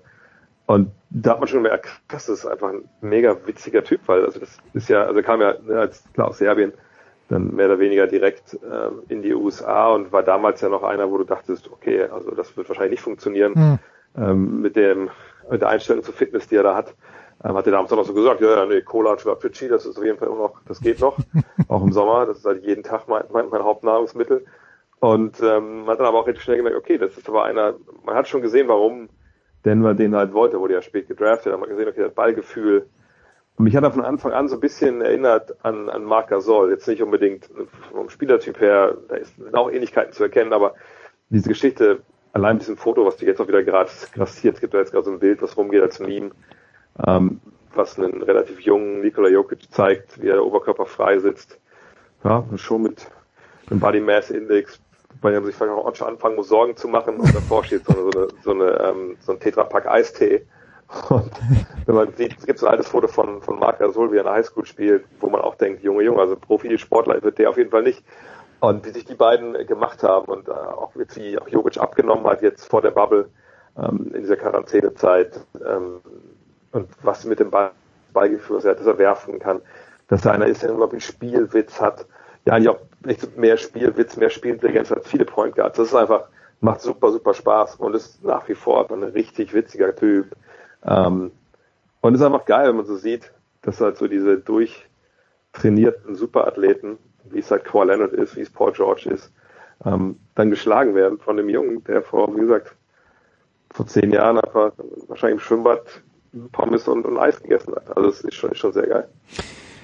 Die Chancen gegen die Lakers sind jetzt wie? Ich bin da komplett äh, emotionslos im Grunde genommen in diesem Duell. Äh, wahrscheinlich wäre es die NBA, wär, Ja. für, für die wäre wären die Nuggets im Finale, was die TV-Ratings angeht, nicht so prall, könnte ich mir vorstellen. Wo, wo liegt die Chance gegen die Lakers, wenn sie überhaupt eine haben? Immer den, ich glaube nicht, dass jetzt, meine klar, LA, LA, da haben wir alle drauf gewartet, weil wir auch dachten, das sind die beiden besten Mannschaften der Liga wahrscheinlich. Ähm, jetzt ist es nicht dazu gekommen, weil eben die Clippers nicht die zweitbeste oder drittbeste Mannschaft der Liga sind. Ähm, aber ich glaube, von den Ratings her, von den Einschaltquoten ist wahrscheinlich besser, wenn du zwei verschiedene Städte hast, wo dann auch natürlich in Denver es eine relativ große Fanbasis gibt, während in LA natürlich eigentlich alle Lakers-Fans sind. ähm, aber ich glaube schon, dass das eine, eine starke Serie werden wird. Ich frage mich nach wie vor auf der einen Seite, wie die Nuggets das defensiv dann machen. Ähm, auf der anderen Seite haben sie es auch geschafft gegen George und gegen, gegen Leonard. Jetzt kann man natürlich Leonard und LeBron James von der Spielweise nur bedingt vergleichen. Aber es sind zumindest beides physisch agierende Flügelspieler, die auch viel mit Kraft machen. Ähm, allerdings, wie gesagt, wie, wie kriegen die den in den Griff? Und dann Anthony Davis, der wahrscheinlich dann viel direkt gegen Nikola Jokic spielen wird. Das ist halt ein faszinierendes Duell, weil beide natürlich nach draußen gehen können, beide können unter den Korb aber auch gehen. Der eine ist eben auch so ein, ja, so ein Reißbrettathlet, Hm. der andere ist Nikola Jokic. ähm, Jamal Murray hat, hat eine unfassbare Postseason bisher gespielt mit Leistungen, wo ich immer noch glaube, das wird der nicht äh, konservieren können. Also 40 Punkte jetzt, was er untergegangen ist im Spiel 7, die Serie gegen, ähm, gegen Utah, wo er ja unfassbar Feuer gefangen hat. Da frage ich mich ein bisschen, wie wollen die Lakers den eigentlich stoppen, weil sie haben zwar mit Kentavious Caldwell Pope und mit Ron Rondo zwei Jungs, die so ein bisschen den Ruf haben, defensiv zugreifen zu können, aber ich, ich, ich weiß nicht, ob sie das gegen ihn dann so hinbekommen. Ich glaube, es ist auch ein bisschen zu schnell und zu wendig für LeBron. Das ist schon wirklich, wirklich ein faszinierendes Matchup. Ähm, und man, glaube ich, tendiert immer noch dazu, die, die Nuggets immer noch so ein bisschen zu, zu unterschätzen. Gleichzeitig würde ich sagen, im Endeffekt gewinnt so eine Serie dann wahrscheinlich doch der beste Spieler, wenn der Rest ungefähr gleich ist. Und das ist nun mal in der Serie dann für mich schon äh, LeBron James, auch weil er natürlich das alles schon hundertmal Hm. übertrieben, aber noch oft genug erlebt hat, so oft wie kein anderer ähm, momentan in dieser NBA. Und von daher würde ich auf die Lakers tippen. Aber ich glaube, es wird nicht so klar, wie viele Leute das sich vielleicht vorstellen. Jetzt wäre es natürlich im Grunde genommen fast ein kleiner Treppenwitz, wenn es zum Finale LeBron James gegen die Miami Heat kommen würde. Die Heat haben das erste Spiel gewonnen gegen die Celtics, knapp aber doch. Ähm, ja, wenn es denn soweit käme, äh, ist, ist, ist die, das Mannschaftsgefüge der Heat gut, äh, gut genug, dass sie mit den Lakers mithalten können. Ja, bis dahin werden wahrscheinlich noch viele Barsche gefangen werden in den Teichen rund um, äh, um, um Disney World? Ah, gibt's dort Barsche? Ja. Okay, wir- ja, okay, gut. Ja, das haben ja, haben ja die ganzen Spieler die erste Woche irgendwie gefühlt jeder gemacht. Mittlerweile, glaube ich, angeln da relativ wenige. Ähm, äh, sich sehr weit nach vorne geschaut.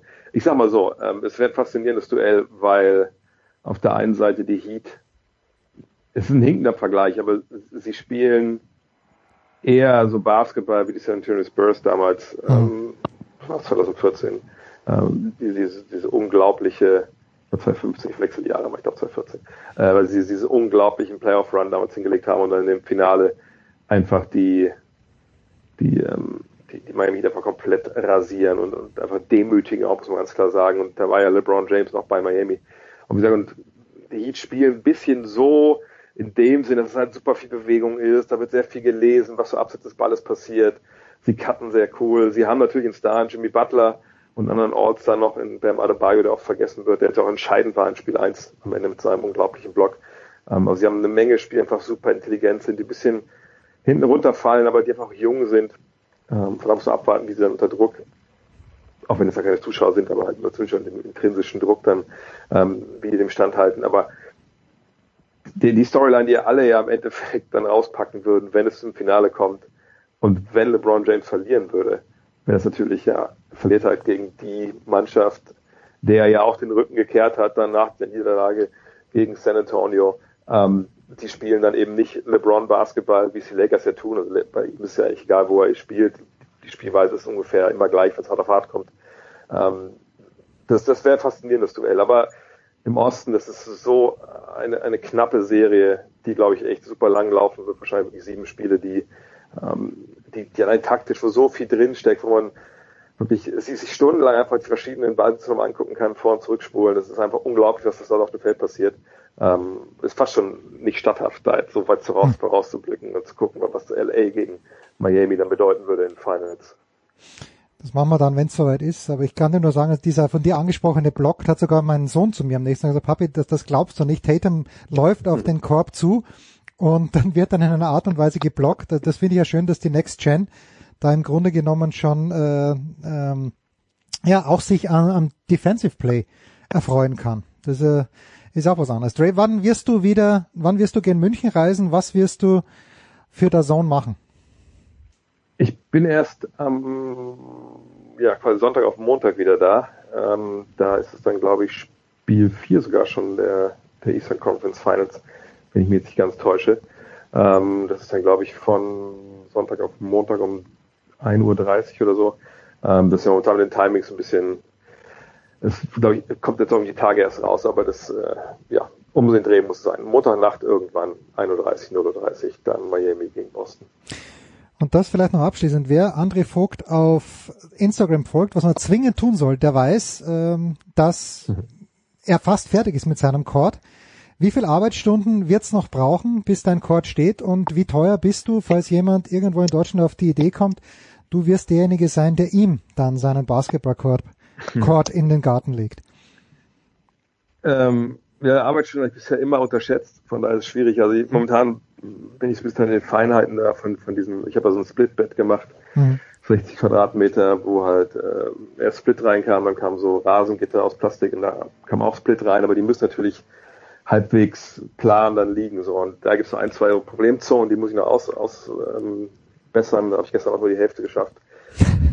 Heute Abend will ich wieder ein bisschen mehr machen, dann geht's es morgen nach Frankfurt und dann Frankfurt nach München und dann bin ich erst wieder am Dienstag da, und dann geht's schon erst weiter, aber ich, ich denke mal, dass ich noch, wenn ich mal so ein, ähm, es gibt so ein Produkt, das heißt äh, Power Game Plus äh, von Gearfloor, das ist äh, so, so US-Lizenz, Sportcord heißt das in den USA, das sind so Matten aus, äh, ich glaube, es ist PVC oder sowas, äh, immer so Plastik, so Gitter und die klickt man einfach nur zusammen und die kommen dann quasi auf dieses, auf diese Rasengitter halt drauf. Mhm. Die werden auch gar nicht großartig fixiert wohl, weil das dem unten sind so, so, ja, so Zapfen, das alles so hält.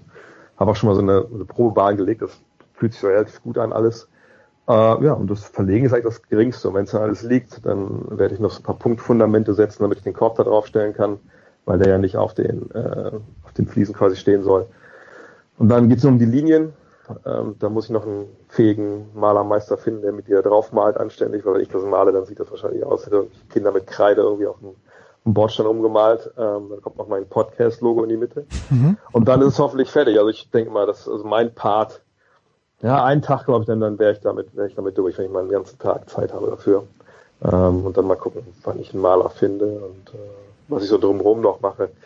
Äh, aber erstmal den Court und dann, dann ein paar, paar Bälle werfen jeden Tag, das ist das Wichtigste. Das ist aber die große Preisfrage. Hast du noch Spätzeln, Kumpel in Wolfsburg, mit denen du dann gemeinsam wirfst, oder ist das exklusiv dein Court und natürlich dann für deine Tochter, wenn sie alt genug ist?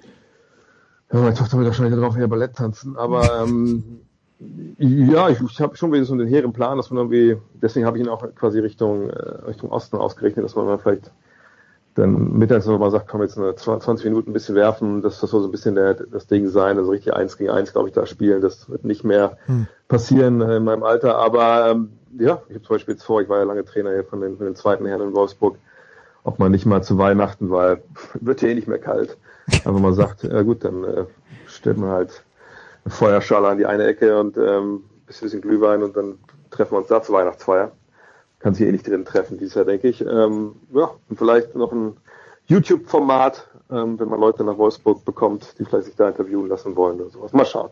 Irgendwas mit mir da schon einfallen. Aber werfen ist auf jeden Fall geplant.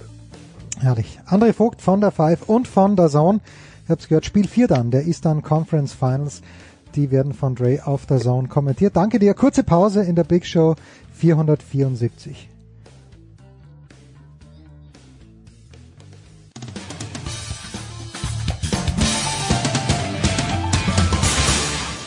Hallo, hier ist Zweitschwung-Europameister Christian Reif und ihr hört Sportradio 360.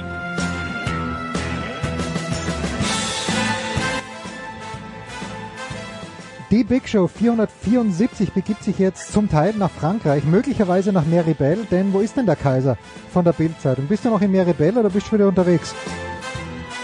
Nein, nein, nein. Ich war äh, gestern im Ziel in Meribel und bin dann äh, wieder zurückgefahren nach Grenoble, wo ich vier Nächte zugebracht habe und äh, bin jetzt noch in Grenoble und fahre aber jetzt gleich ins Ziel. Okay, na ich habe jetzt kurz, weil die Verbindung ein bisschen schlecht ist, Tschernobyl verstanden. Dachte ich, ist ein breiter Weg von Meribel nach Tschernobyl. Aber bitte, Johannes. Äh, nicht ganz, nicht ganz, nicht ganz. Das kommt dann äh, irgendwann bei der Ukraine-Tour. Das machen wir so. So auch mit dabei ist äh, Johannes Knut von der Süddeutschen Zeitung. Johannes, Servus, grüß dich. Guten Tag. Leider nicht live, weil die Süddeutsche ja die, die, die Risikogebiete meidet, was auch bei den French Open uns nicht äh, zu, zu Pass kommen wird. Ähm, Johannes, gehen wir gleich direkt rein. Ich habe so ein bisschen den Eindruck, dass äh, Julien Alaphilippe, dem ist langweilig, weil in jeder Ausreißergruppe, jeden Tag ist der dabei. Teilst du diesen Eindruck? Ja, das ist ja auch so, so ein, passt ja auch zu ihm als Fahrertyp. Also er ist, er hat ja mal, sein Teamchef hat mal gesagt, es ist ein Fahrer, der, der ist so, der fährt so wie er ist und wie er sich fühlt. Also wenn er, wenn er sich gut fühlt, dann ist er auch immer, ist er auch immer bei Attacke, ist er immer vorne mit dabei.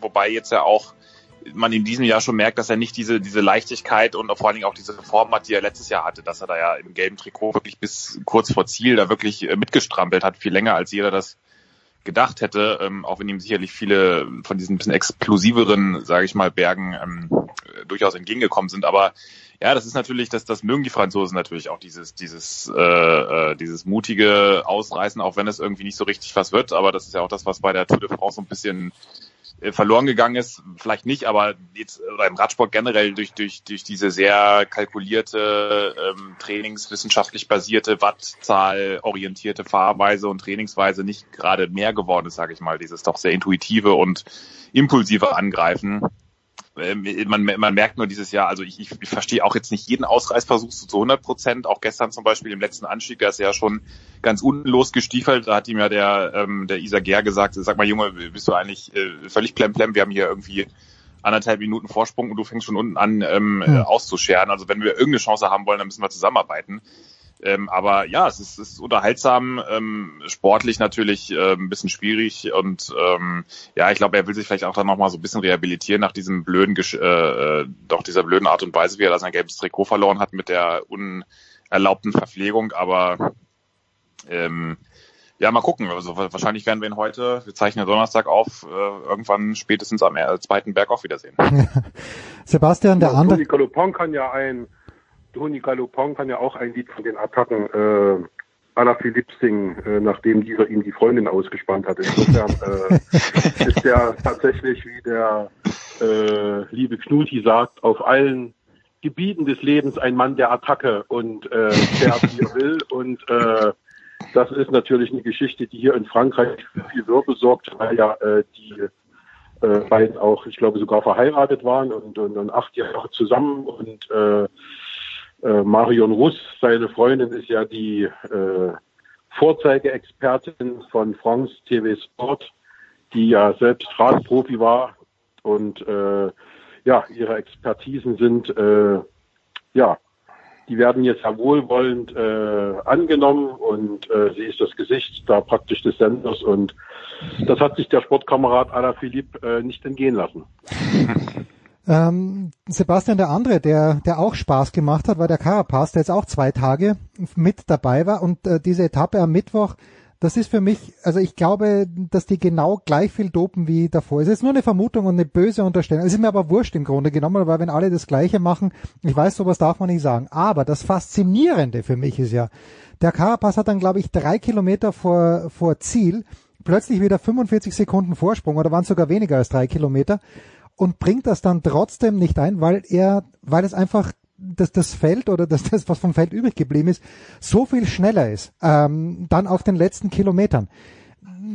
Packt dich diese Faszination auch noch, Sebastian? Weil das, das finde ich immer so spannend, wie sich dann am allerletzten Berg entwickelt, wo alle wegbrechen und wo dann Roglic dann noch vorne ist. Gut, hat gestern nicht gewonnen, aber das und Carapaz es eben nicht gewinnt.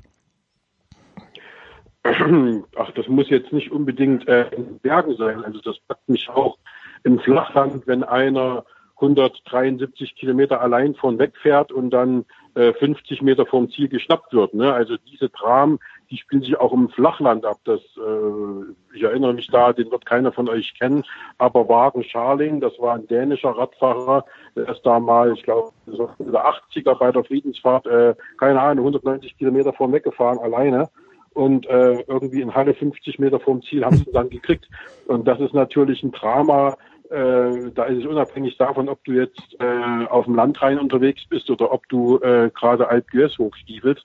Ähm, das ist immer bitter. Ne? Und äh, man hat es ja gesehen, Lennart Kemner war ja auch schon weg in äh, äh, Pumarie und dann äh, 50 äh, Meter vor vor dem Ziel lässt ihn der äh, Martinez einfach stehen. Das sind eben Sachen, die passieren, die gehören zum Radsport dazu. Das sind Erfahrungswerte und auf Carapaz ähm, habe ich jetzt ehrlich gesagt da auch gar nicht so das Auge gehabt. Ich habe mich eher gefreut, dass Kinder äh, da den Sieg davongetragen hat. Dann war er gestern wieder mit dabei, lange Zeit, Carapaz. Aber letztendlich äh, hat es ja doch nicht äh, zu dem ersehnten Etappensieg für ihn gereicht. Und das ist eigentlich so ein bisschen äh, symptomatisch für, für, für Ineos Grenadiers dieses Jahr. Also das ist, äh, das passt ins Bild des Teams. Ja, und ich finde es auch, auch, find's auch schön, dass ähm, äh, das sieht man ja auch bei dieser Tour, dass, äh, dass es dann auch dann doch immer noch die Fahrer und so die die die Rennsituationen sind, die dann äh, das Geschehen ausmachen. Jetzt nicht ähm, irgendwelche Berge, äh, jetzt dieser Col de la Los, der war natürlich spektakulär, aber es sowas wirkt natürlich dann auch immer so ein bisschen gewollt. Ne? Man fährt nach Maribel hoch, das ist schon ein anstrengender mhm. Anstieg, dann bauen sie dann diese diesen Monster, diese Monsterrampe da oben auch noch ein mit, äh, mit, mit äh, Anstiegen 24 Prozent. Also da, da hast du als Skifahrer schon eine Herausforderung, da runterzufahren, geschweige denn mit dem Fahrrad geradeaus hoch. Und äh, das, das äh, natürlich ist es irgendwo nett, dann diese Kapitäne mal losgelöst von ihren ganzen Helferzügen zu erleben, wie die sich dann quasi im Überlebensmodus da hochschieben. Aber so richtig zuträglich ist es natürlich nicht, wenn man, man darüber redet, dass es natürlich auch äh, dieses, diese Betrugssymptomatik immer auch ein Systemproblem ist, die natürlich auch von externen Faktoren wie einer harten Streckenführung beeinflusst werden kann dann ist es natürlich auch äh, nicht nicht so so die die äh, diese diese Spektakelidee der Tour auch nicht immer äh, so, so wahnsinnig durchdacht. Und ich ich finde es genauso spannend zum Beispiel das hatten wir auch ein paar Mal wenn jetzt Bora oder CCC auf diesen Flachetappen versuchen Sprinter abzuschütteln die versuchen an der Windkante noch ranzukommen und äh, dann entsteht aber im Etappenfinale dann in Lyon noch wieder eine ganz andere Rennsituation. Also das, äh, man merkt halt einfach auch, dass die Fahrer dann auch dieses, dieses Rennen ausmachen und, und jetzt weniger diese äh, oder nicht nur die, die Berge und die Kurse und, und da jetzt hier noch eine neue Rekordsteigung und, und da und hier, sondern dass das teilweise auch, auch auf einer, in Anführungszeichen, erstmal völlig langweilig daherkommenden Flachetappe plötzlich richtig scheppern kann. Und, und das, das fand ich schon ähm, auch gerade in der in der ersten und den ersten beiden Wochen schon sehr, sehr schön zu sehen, dass das dann auch durch dieses, durch diese Situation auch solche äh, Momente entstehen. Und deswegen ist ja auch die Tour äh, so, so speziell. Eben, man, man könnte ja auch beim Giro und wo älter, da haben die ja teilweise noch viel irrere äh, Rampen und Berge im, im, oder auch viel mehr davon im, im Programm, aber eben nicht diese vielen Teams, die das hohe Prestige, die hohen Erwartungen, das drumherum und, und dadurch wird das Rennen ja auch erst so speziell. Hm. Also wirklich. Ja, und es ist auch so gewesen, dass jetzt äh, zunehmend auch, das fand ich auch eine interessante Entwicklung, äh, viel die Fahrer selbst entscheiden, ohne Mhm. dass aus dem, aus dem Auto irgendwas kommt. Ne? Also das äh, trifft zum Beispiel auf Lennart Kemner zu, der eben instinktiv dann nach seinem Bauch fährt und sagt, jetzt ist die Chance da, jetzt versuche es einfach mal. Das kommt also nicht von Enrico Polczka aus dem Auto, sondern das kommt von ihm auch dem Umstand geschuldet, das hat mir dann Lennart vorgestern Abend noch erzählt, sagt, äh, ich war total überrascht, dass ich eine anderthalbe Minute Vorsprung im Ziel hatte. Der letzte Vorsprung, den ich wusste, waren 45 Sekunden und ich habe bis vor bis kurz vor Ziel, äh, bis kurz vor dem Ziel noch gedacht, da kommt immer noch einer ran, weil äh, das Funkgerät, das funktioniert alles nicht so richtig und man hört immer nur und das könnte man, äh, da müsste man die äh, Zahlen sich zusammen äh, äh, reimen und das könnte auch 10 Sekunden heißen. Und äh, das fand ich schon ganz amüsant und ich glaube auch, dass was äh, Johannes gerade gesagt hat, es hat sich letztendlich, um es mal auf den Nenner zu bringen, in den letzten Jahren schon ein bisschen was äh, verändert in den Taktiken der der Radteams. Also ich äh, glaube, vor ein paar Jahren wäre noch keiner auf die Idee gekommen, wenn äh, 90 Kilometer Anlauf zum Berg sind und äh, davor eben ein paar Hügel drin, dass man dann schon versucht, die Sprinter abzuhängen. Auf die Idee wäre gar keiner gekommen, sondern da wäre man gefahren, hätte die Sprinter sprinten lassen bei den äh, Intermediate Sprints und wäre dann irgendwann äh, denen zwangsläufig da vorne nach vorn gefahren, beziehungsweise die hätten einfach nicht folgen können, um es mal so zu sagen. So und das hat sich eben wirklich ein bisschen verändert, dass man eben sagt, okay, wir zerreißen das Feld eben schon vorher und gucken, dass wir die äh, Ewan und und Bennett und Co. abhängen. Und ähm, ja, das ist schon mal jetzt eine neue Qualität. Mal gucken, wie sich das die nächsten Jahre entwickelt. Jetzt haben wir vor der Tour gesprochen, ich glaube eh in dieser Konstellation und da wusste man natürlich nicht, wie geht's Emanuel Buchmann, äh, Klassementfahrer, je- eher nicht aufgrund äh, eben der Vorgeschichte mit dem Sturz und der Verletzung. Johannes, ähm, Lennart Kemmler, der Name ist jetzt schon ein paar Mal gefallen und plötzlich, wenn ich mir denke und auch wenn ich deinen Artikel durchlese, den du in der SZ drüber geschrieben hast und nach, auch nach all dem, was Sebastian mir erzählt hat, dann ist er das eigentlich auch ein Klassementfahrer oder, oder sehe ich das falsch? Und das ist auch jemand, wo man sagt, im nächsten, übernächsten Jahr, äh, wir wollen jetzt nicht zu viel Druck ausüben, aber warum nicht unter die besten Nö, das, das bestreitet ja auch gar keiner. Also das war ja auch schon äh, klar, als wir den, ähm, als ich, also ich habe ihn letztes Mal zum ersten, letztes Jahr zum ersten Mal getroffen da in Albi. Das, das war auch, äh, waren Sebastian und ich da allein im Hinterhof oder abgesehen von den ARD-Kollegen. Also da war noch gar nicht so eine große Trubel. Da ähm, war noch gar nicht so auf dem Schirm von vielen. Ähm, äh, aber dass, dass, dass der da ein Riesentalent ist, das hat man ja schon im Nachwuchsbereich gesehen, wenn du mit 17 da äh, Junioren äh, Gold gewinnst im Ze- Zeitfahren und ähm, also in diesem Nachwuchsbereich als zu den weltbesten Profis gehörst, dann, dann bist du natürlich da auf dem, auf dem Schirm. Und er hat ja damals schon genau diese Kombination gezeigt mit, mit Zeitfahrqualitäten und äh, am Berg, dass er gut ist. Das hat er ja auch, das war ja auch auf der 16. Etappe jetzt bei seinem Etappensieg perfekt. Ich meine, der ist da äh, perfekt ausgespielt. Der ist dann im äh, Giro-Gesamtsieger vom letzten Jahr davon äh, gestiegen. Das muss man auch erst mal schaffen. Ähm, und, und dann eben auch, wie Sebastian schon richtig gesagt hat, ganz intuitiv kurz vor der Bergwertung, dass er eben auf der Abfahrt wegfährt und, und ähm, dieses Loch immer größer wird und dann er dann im, im Flachen drauftreten kann mit seinen Qualitäten. Das muss man auch erstmal so zusammen äh. Und ähm, ja, aber es ist natürlich, das hat man auch letztes Jahr schon gesehen oder gehört, dass er gesagt hat, äh, also du musst dieses drei Wochen Rundfahrergeschäft musst du natürlich auch wirklich wollen. Und, und das ist schon eine extreme, ähm, eine extreme Herausforderung. Du, du musst jeden Tag aufmerksam sein. Du musst, es ist äh, eine wahnsinnige Vorbereitung. Du bist jeden Tag irgendwo am Anschlag, darfst bloß keine an der Windkante überall äh, musst immer voll äh, präsent sein, äh, da darfst natürlich auch nicht nicht zu viel wiegen. Äh, du- also das ist äh, eigentlich eine große, eine wahnsinnige Entbehrung. Und da habe ich zum Beispiel bei einem Emanuel Buchmann mit seiner sehr, ich sag mal, abgeklärten Art, auch auf eine andere Art und Weise, da, da hat man das Gefühl, dem, dem macht das jetzt irgendwie nichts aus oder der geht da auch so ein bisschen drin auf vielleicht sogar oder, oder kann sich dann auch dann an den Ergebnissen dann erfreuen und, und das alles rechtfertigen.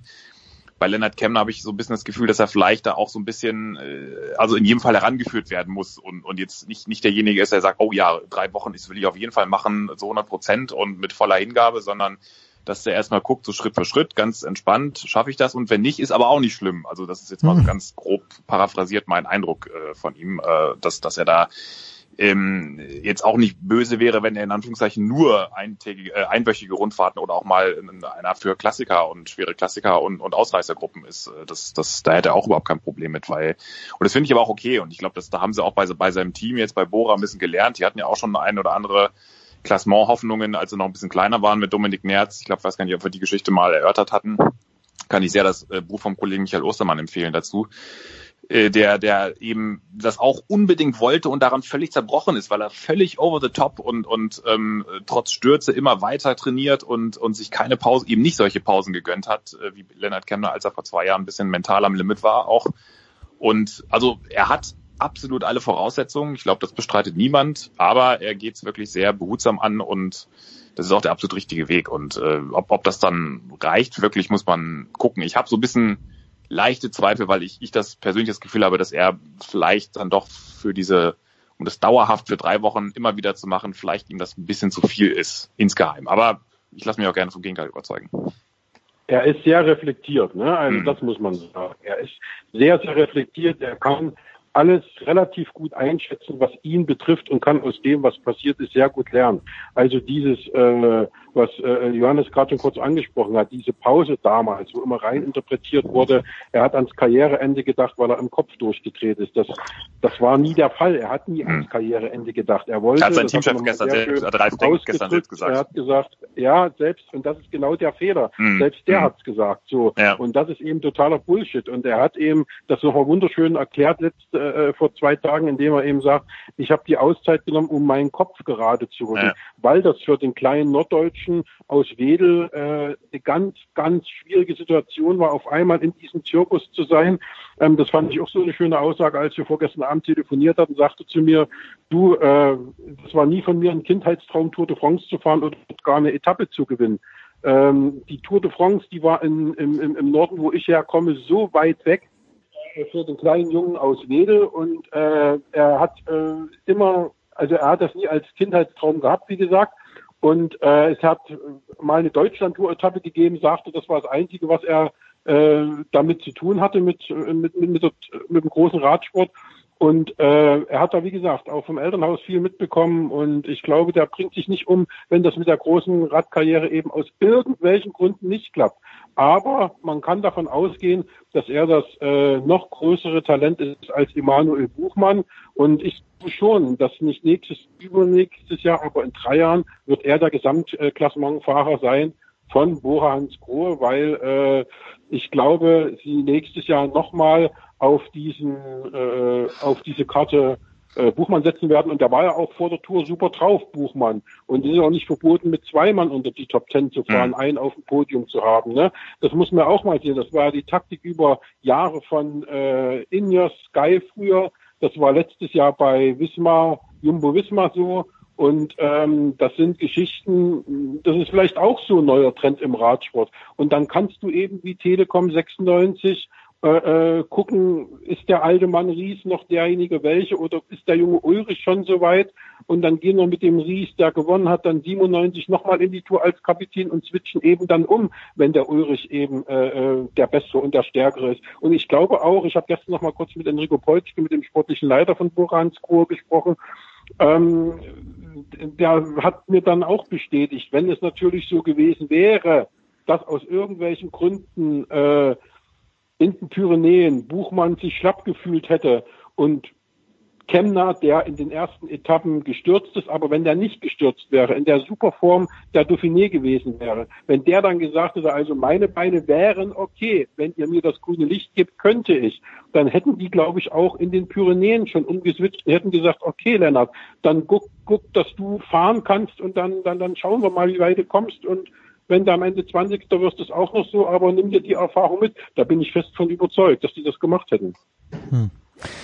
Ja, ist ganz, ganz spannende Gemengelage, finde ich, weil da gibt's ja auch noch Maximilian Schachmann in diesem Team, da gibt's Peter Sagan und äh, das sind ja dann fast vier Alpha-Tiere. Ein Wort noch zum, äh, zum Gesamtklassement. Zwei Slowenen sind vorne. Ähm, Primus Roglic hat man davor auf dem Zettel und äh, Tadej Bogacar, Johannes ist 21 Jahre jung. Ähm, ist jetzt weniger als eine Minute, hat er Rückstand, hat gestern mit Roglic dann doch nicht mithalten können, ein paar Sekunden verloren. mh, siehst du noch, siehst du noch eine Möglichkeit, dass, also lass, lass mal mal all das, du hast ja gerade auch retweetet, habe ich gesehen, äh, was, was äh, nehmen sie nach wie vor, die Slowenen oder zumindest äh, der, Roglic nimmt nach wie vor irgendein Nahrungsergänzungsmittel, von dem er sagt, äh, er glaubt, dass es nichts bringt, dann fragst du natürlich zu Recht, naja, warum nimmt er es dann? Ähm, aber davon abgesehen, wie, wie wird die Tour ausgehen, Johannes?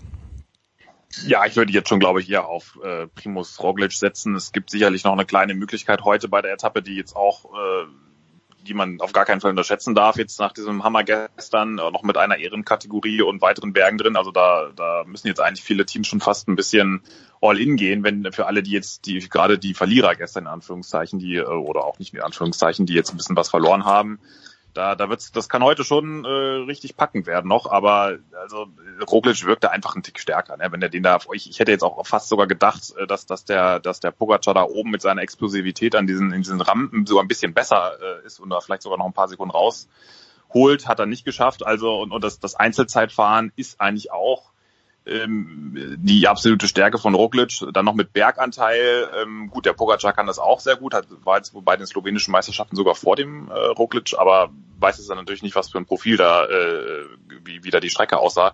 Aber ich, ich, also man hat ja auch immer so gemutmaßt, ha, sind die vielleicht ein bisschen zu früh am Limit. Jumbo Visma haben die alle ein bisschen zu früh, äh, haben die ihre, ihre Formkurve ein bisschen zu früh in die Saison reingelegt das, das macht alles nicht den Eindruck. Ich meine, Sepp Kass ist da gestern vorne noch vor mhm. dem Roglic teilweise rumgestiefelt, um ihn da noch reinzuführen. Also ich, ich sehe weder bei Roglic selbst noch bei seinem Team noch äh, bei, bei den Konkurrenten da irgendwie eine Möglichkeit, auch wenn eine Minute gar nicht so viel ist und ein Einbruch das locker wegspülen kann, aber das, das sehe ich nicht. Und Roglic hat ja auch jetzt äh, mit, mit dem, äh, ich glaube, Giro, nee, Vuelta, was hat er gewonnen? Giro oder Vuelta? Vuelta. Kurz. Vuelta, genau. Beim Giro ist er noch eingebrochen, glaube ich, in der letzten, in der letzten Woche, aber beim Giro, äh, bei der Vuelta hat das äh, durchgezogen, genau. Und also deswegen glaube ich nicht, dass der, ähm, dass der sich das noch leben lässt. Und ähm, genauso, ja, es wird noch spannend, ob, ob Bora heute noch was versucht, Richtung, Richtung grüne Trikot, ne, wieder den, den hm. Bennett aus der Karenzzeit zu fahren und sicherlich auch hinten, so also ab dem, ab dem Plätzen drei, vier, fünf, sechs, wird auch noch spannend, äh, was die Teams da probieren. Aber ich, ich sehe da, ähm, sehe da äh, den, den Rocklet schon am stärksten. Und ja, gut, was diesen, diesen slowenischen Radsport angeht, da haben wir ja auch schon teilweise diskutiert. Ich glaube, äh, um es mal ganz äh, lapidar zu sagen oder ganz grob zusammengefasst, diese Zweifel, das, das hat ja nicht der slowenische Radsport für sich, die gab es bei jedem Toursieger und die sind irgendwo auch berechtigt, ähm, aber das ist natürlich auch mal so diese generelle Frage. Man kann, es gibt die Faktenlage, gibt's äh, gibt eben erstmal nicht viel her, aber man kann natürlich jetzt auch kein generelles äh, Vertrauen ihnen entgegenbringen. Aber das liegt natürlich jetzt nicht an den Fahrern selber, sondern an sehr vielen Umständen, an den an der Corona-Tests, Auszeit, an, an natürlich auch insgesamt, dass die Tests trotz aller Möglichkeiten nicht gut genug sind. Das hat aber der Radsport auch nicht exklusiv für sich, sondern das ist ein grundsätzliches Problem mhm. im Sport. Und natürlich gerade bei einem Radsportfestival, wo die da mit 24 Prozent solche Berge hochstapfen, wird es natürlich noch mal ein bisschen offensichtlicher ist jetzt äh, nichts, was ich auf den Radsport alleine projizieren würde. Das, das, das ist ja eigentlich schon eine Begleitmusik, da musste jeder Toursieger der letzten Jahre mit leben und das ist irgendwo auch nachvollziehbar. Sebastian, kommen wir in Paris an oder nicht? Ja, jetzt glaube ich schon. Ne? Also alle Tests negativ. Ähm, die Zahlen der letzten Tage waren so um 7.500 ähm, die neuen Infektionszahlen. Ähm, mal gucken, wie es jetzt zum Wochenende hin wird. Da wird es meistens wieder ein bisschen äh, äh, steiler nach oben gehen. Aber ich glaube schon, dass sie das jetzt äh, durchziehen werden, weil es eben wirklich äh, ein riesiger Prestigeverlust für die Tour wäre und mhm. werbemäßig ein Chaos wäre. Und äh, die wollen das auf Gedeih und Verderb durchziehen. Und letztendlich ist es ja so, aus deutscher Sicht fährt man ja nur von einem Risikogebiet ins andere, nachdem ja nun fast ganz Frankreich zum Risikogebiet erklärt wurde. Insofern ist es vollkommen Brust, ob wir heute aussteigen, ob wir morgen aussteigen oder ob wir am Sonnabend äh, nach dem Zeitfahren in La Planche aussteigen äh, oder eben am Sonntag in Paris. Das ist nun vollkommen äh, Banane und deswegen gehe ich davon aus, dass die auch äh, bis Paris durchziehen werden, gerade weil ja nun auch dann am Montag die Qualifikation der French Open beginnt. Und das könnte man dem Franzosen natürlich nur schwer vermitteln, warum äh, ein Grand Slam Turnier stattfindet, aber am Tag davor die Tour de France nicht. Da bin ich selbstverständlich bei dir. Zur Tour de France, ah nein, zu den French Open, da sprechen wir dann nächste Woche ganz äh, explizit und ausführlich. Ich bedanke mich jetzt ganz herzlich bei Sebastian Kaiser von der Bildzeitung, bei Johannes Knut von der SZ. Kurze Pause in der Big Show 474.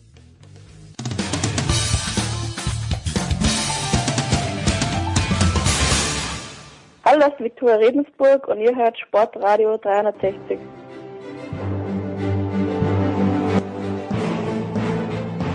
Sportradio 360, die Big Show 474 beginnt sich jetzt, begibt sich jetzt in den Bundesstaat New York und wir tun das gemeinsam mit Gregor Biernat von Sky. Guten Morgen, lieber Gregor.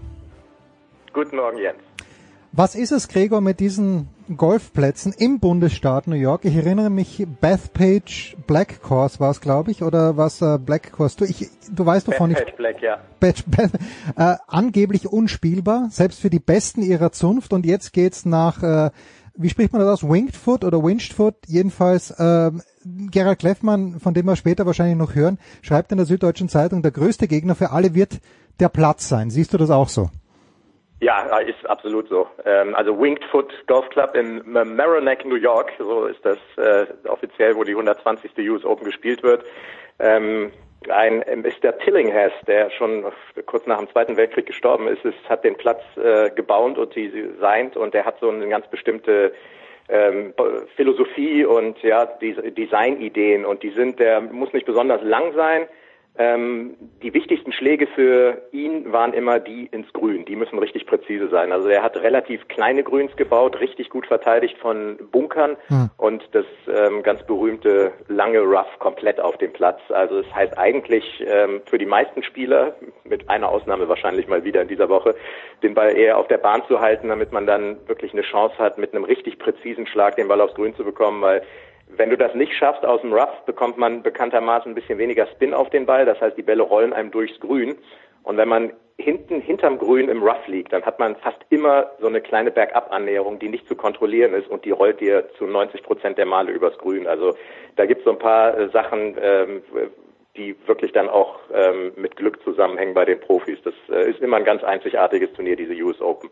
Aber es ist tatsächlich so, der, der, da kämpft jeder wirklich mit dem Platz. Da guckt auch ähm, da guckt auch keiner auf ein Leaderboard, äh, was man ansonsten vielleicht machen könnte, wenn man so drei, vier, fünf Löcher vor Schluss irgendwie ganz gut liegt und man, man schaut mal, wie die anderen liegen.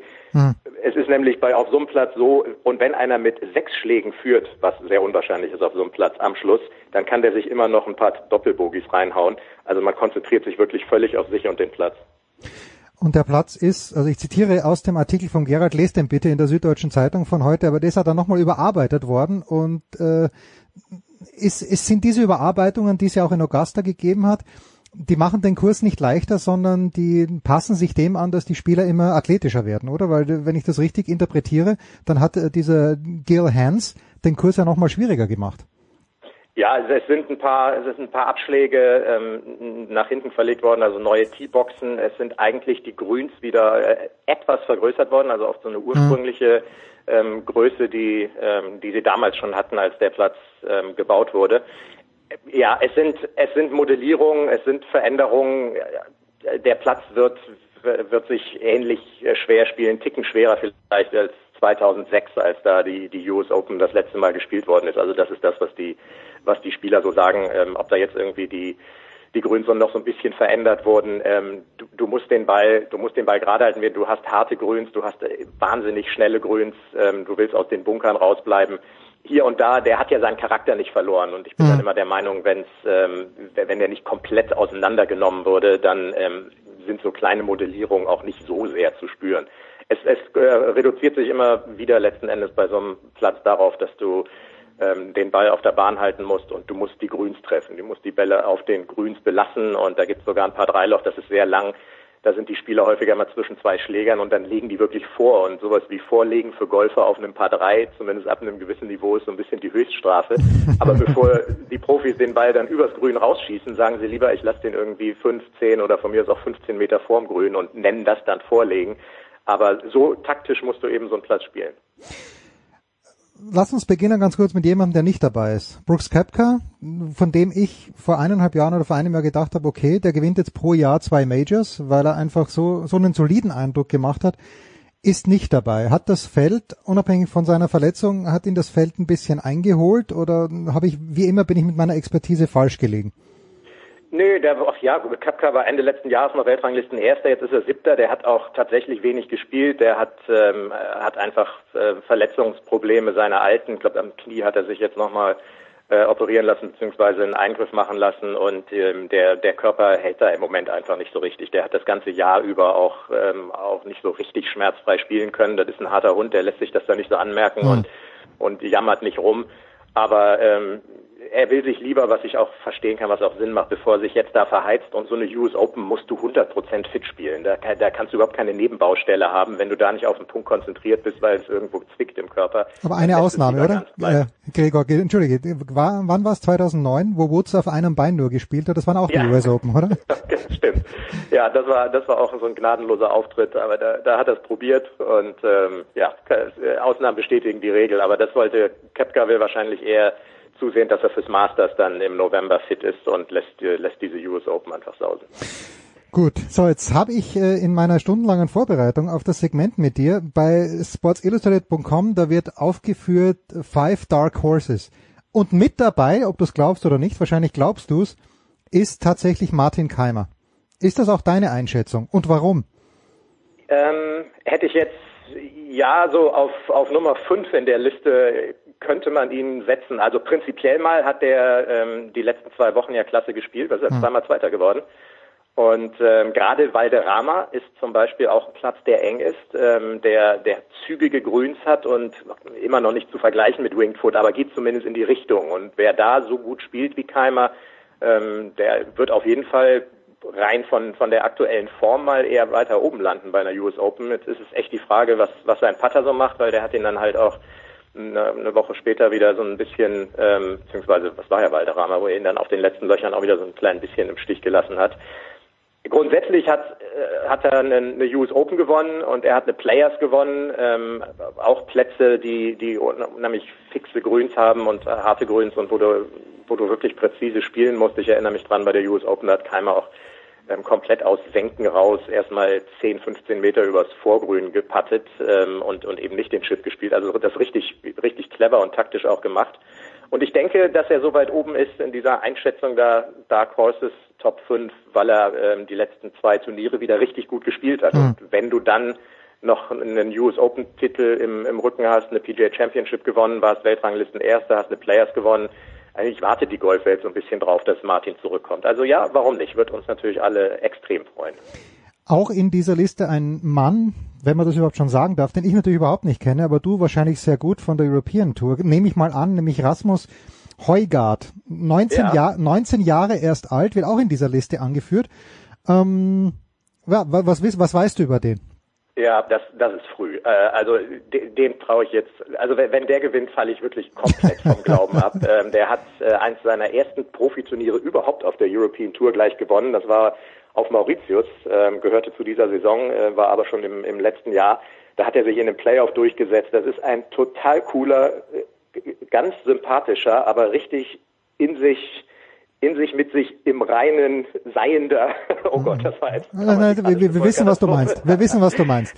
ein äh, Däne, der ähm, auch so im Interview, der ist so cool, aber auf so eine auf so eine nette Art irgendwie. Ähm, ein Riesentalent, überhaupt keine Frage, dass der bestimmt irgendwann mal eine Major gewinnen kann. Ähm, es ist allerdings so, dass ich mir nicht sicher bin mit seinen 19 Jahren, wie oft der schon auf solchen Plätzen gespielt hat. Ich könnte mir vorstellen, ähm, dass der da echt ähm, ein bisschen eingeht unter Umständen. Es sei denn, er hat wirklich auch einen richtig guten Tag, aber so ein 19-Jähriger, der hat natürlich auch noch nicht viel Zeit gehabt, Erfahrung zu sammeln und, äh, und Plätze mit so einem Rough in seiner Jugend in, in Europa oder egal bei was für Amateurturnieren hast du einfach noch nicht gespielt. Ähm, und ich bin gespannt. Ich könnte mir fast eher vorstellen, dass der ein bisschen Lehrgeld zahlt. Ähm, aber ja, den, den habe ich auch schon unter meinen Favoriten auf meinem Leaderboard hier auf dem Notebook heute, wenn es ans Kommentieren geht, weil mich auch echt interessiert, wie der da zurechtkommt auf dem Platz. Wann geht's los? Also ich habe gesehen, glaube ich, 18 Uhr fangt ihr heute schon an, oder? Genau, wir machen die ersten drei Tage 18 bis 1 Uhr und Sonntag meine ich 19 bis 0 oder sowas, aber auch wieder irgendwie fünf Stunden, zwischen fünf und sieben Stunden jeden Abend live. Der zweite Deutsche, Gregor, der auch am Start ist in Winged Foot, das ist Stefan Jäger.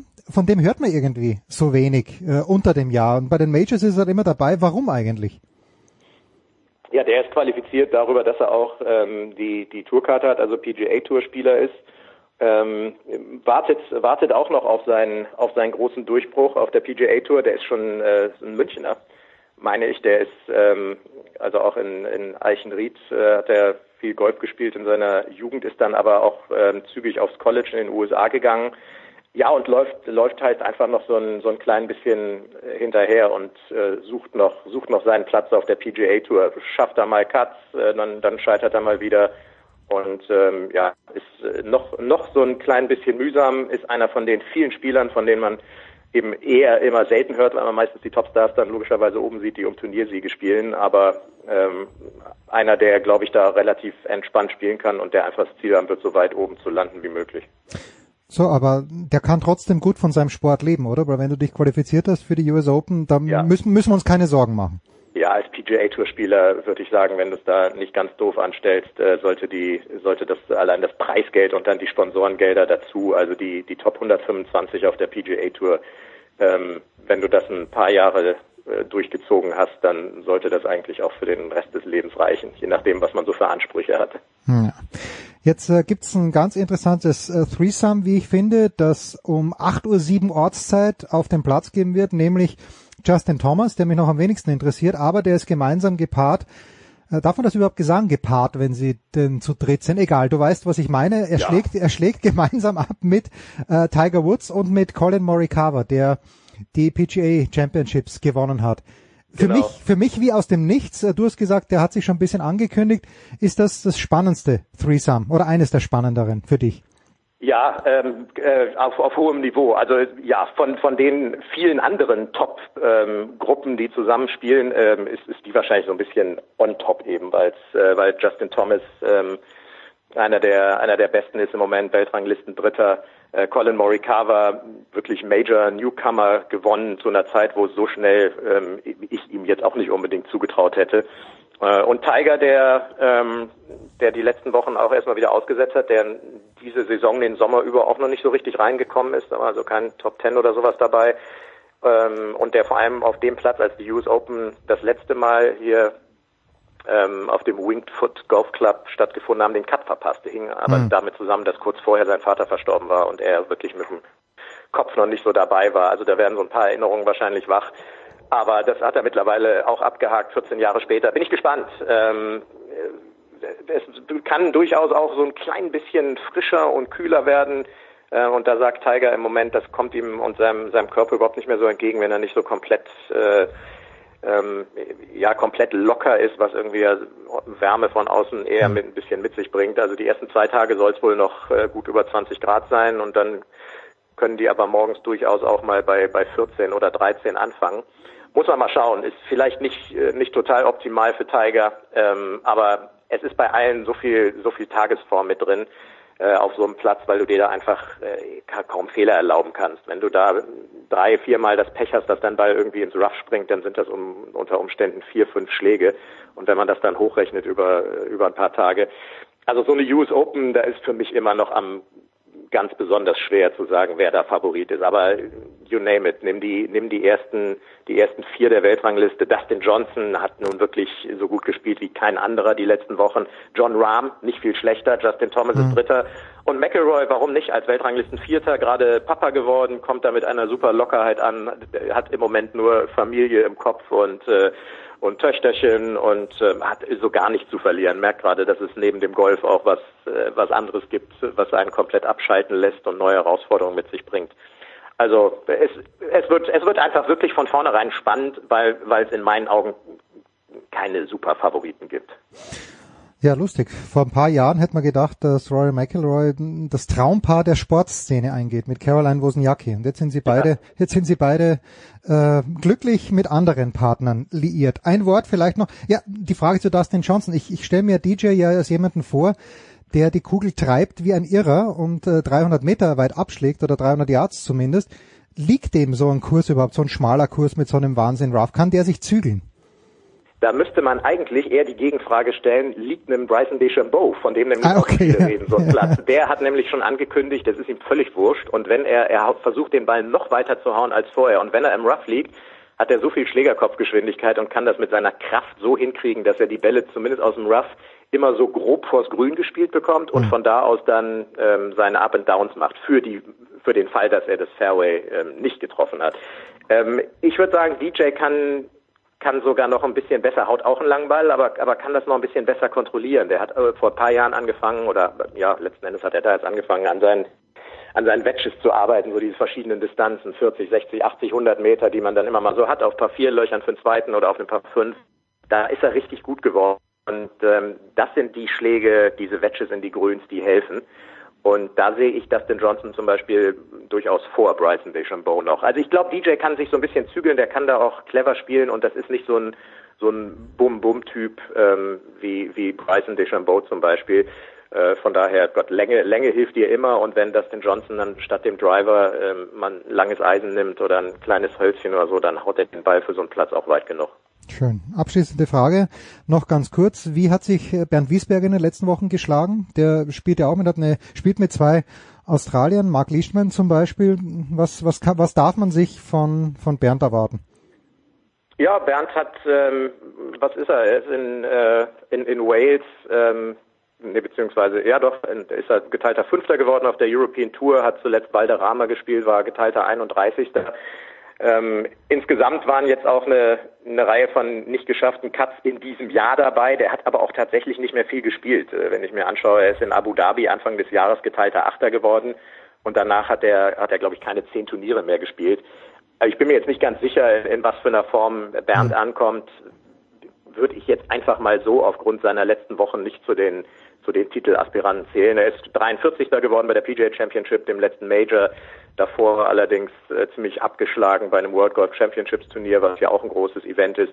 Also sagen wir einfach mal, ähm, ich kenne seine, seine ganz aktuelle Verfassung nicht und wie er so drauf ist, aber die letzten Wochen lassen jetzt nicht unbedingt darauf hindeuten, dass er unter die Top Ten äh, in New York kommt. Das wär's doch, Gregor. Dominik Thiem gewinnt die US Open im Tennis und zwei Wochen später gewinnt Bernd Genau. Wiesberger die US Open im Golf. Das Hab wäre Wahnsinn. Ja, so, vielen, vielen, vielen Dank, Gregor. Heute um 18 Uhr geht's also los auf Sky. Neben dir wird, äh, wer kommentiert? Adrian oder Carlo? Wer, oder ihr drei sogar Carlo vielleicht? und Irek. Und Genau, Erik. Carlo, ah, okay. Irek und ich. Ah, ganz, ganz stark. Gut. Vielen Dank, Gregor. Kurze Pause, dann geht's in der Big Show 474 weiter.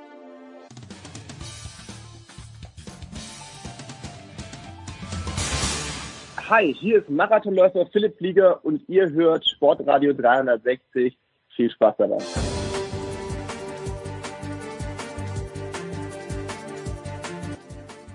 Big Show 474. Wir machen weiter mit Motorsport und freuen uns sehr, dass die beiden Stefans wieder am Start sind. Zum einen Stefan The Voice Heinrich. Servus The Voice. Ich grüße euch. Und zum anderen Stefan Ehlen, motorsport.com. Servus Stefan. Ich grüße euch auch. Ich bin immer ein großer Freund von neuen Strecken und äh, Lewis Hamilton hat ja, glaube ich, am was am Freitag oder am Samstag über Mugello gesagt, äh, Stefan Ehlen, das ist eine geile Strecke, die ist wunderbar. Was ich mir gedacht habe, ich bin eine Runde mitgefahren, ich weiß gar nicht, mit wem es on board war, das ist eine Strecke, wo man so gut wie nicht überholen kann. Jetzt ist bei diesem Rennen so viel passiert, was auch Unfälle angeht. Äh, Stefan, wie fällt jetzt nur im Hinblick auf die Strecke? Hat Mugello Potenzial, früher oder später öfter im Formel 1 Kalender aufzuscheinen oder ist es wirklich nur der Not, der Corona-Not 2020 geschuldet? Ja und nein, würde ich sagen. Also ja, weil wir haben gesehen, Rennen hat funktioniert, war gut, war Action da. Vor allem hat es gut funktioniert, weil eine klare Streckenbegrenzung vorhanden war. Im Sinne davon, man hat keinen Parkplatz links und rechts, sondern da kommt halt Gras oder Kiesbett. Und Mhm. das schränkt die Herrschaften natürlich schon mal ein. Das hat auch dazu beigetragen, dass dann in Runde 1 dieser, dieser Erstrundencrash von Max Verstappen zustande gekommen ist, weil einfach kein Platz war zum Ausweichen. Und insofern, glaube ich, kann man das begrüßen, dass da ein bisschen mehr Action passiert, weil ansonsten, was wäre passiert? Die Herrschaften wären links und rechts ausgewichen auf parkplatzähnliche Flächen und wären halt weitergefahren. Und so war es zum Beispiel auch im Training der Fall, dass halt meiner einen Dreher hingelegt hat und der war dann halt raus für die restliche Session. Also dieses Ding, dass Fehler bestraft werden, das hat Mugello definitiv mitgebracht. Ansonsten muss man sagen, ja, es gab schon kleinere Problemchen darin, ähm, dass es oft lang gedauert hat, bis irgendwelche Bergefahrzeuge da waren und Hm. die Sportwarte dann an der Rennstrecke, die haben sich auch nicht mit rumbekleckert. als dann das Fahrzeug von Lance Stroll zum Beispiel angefangen hat zu kokeln. Da musst du nicht so hektisch sein. Ja, dann war das Fahrzeug irgendwann zur Seite geschafft und hat halt immer noch gekokelt und dann hat man da recht rustikal die Motorhaube runtergerissen, um dann was zu löschen, aber der Feuerlöscher ging dann nicht. Und das sind dann halt so Sachen, das sieht man halt nicht gerne bei der Formel 1. Also ich glaube, prinzipiell würde man sagen, Strecke super, da hat jeder davon geschwärmt, Überholmanöver hat es auch gegeben, trotz aller Bedenken, die gerade war lang genug, man hatte Überholhilfe DRS und man hat teilweise bei der Formel 1 und vor allem in den Nachwuchsserien auch gesehen, man kann da auch an anderen Stellen überholen. Man muss es nur wollen und man muss es natürlich auch nur können, indem man nah genug rankommt. Und da waren die Befürchtungen weitaus schlimmer als die Realität. Also so gesehen glaube ich, die, die Voraussetzung dafür, dass man da mal wieder hingehen kann als Formel 1, die ist sicherlich da. Man muss halt nur abwägen, wie schaut's aus, wollen das die Teams? Weil die Teams haben natürlich ein Interesse daran, dass sie sagen, naja, ähm, so viele Ersatzteile wollten wir eigentlich nicht mitnehmen. Ja. Und dementsprechend muss man da die Kosten-Nutzen-Rechnung machen. Aber vom rein fahrerischen, glaube ich, war Mugello definitiv eine Bereicherung. Der Voice, äh, nach dem Training war Dr. Helmut Marko, nach dem Abschlusstraining, wohlgemerkt nach dem Qualifying, war eigentlich sehr, sehr zuversichtlich. Und dann äh, fährt Max Verstappen los und hat, hat, keinen, hat keinen Antrieb mehr im Grunde genommen. Jetzt ist der Albon ist Dritter geworden, aber für Red Bull, wie, wie, wie ist es ein gebrauchtes Wochenende gewesen, alles in allem für Red Bull, trotz des dritten Platzes?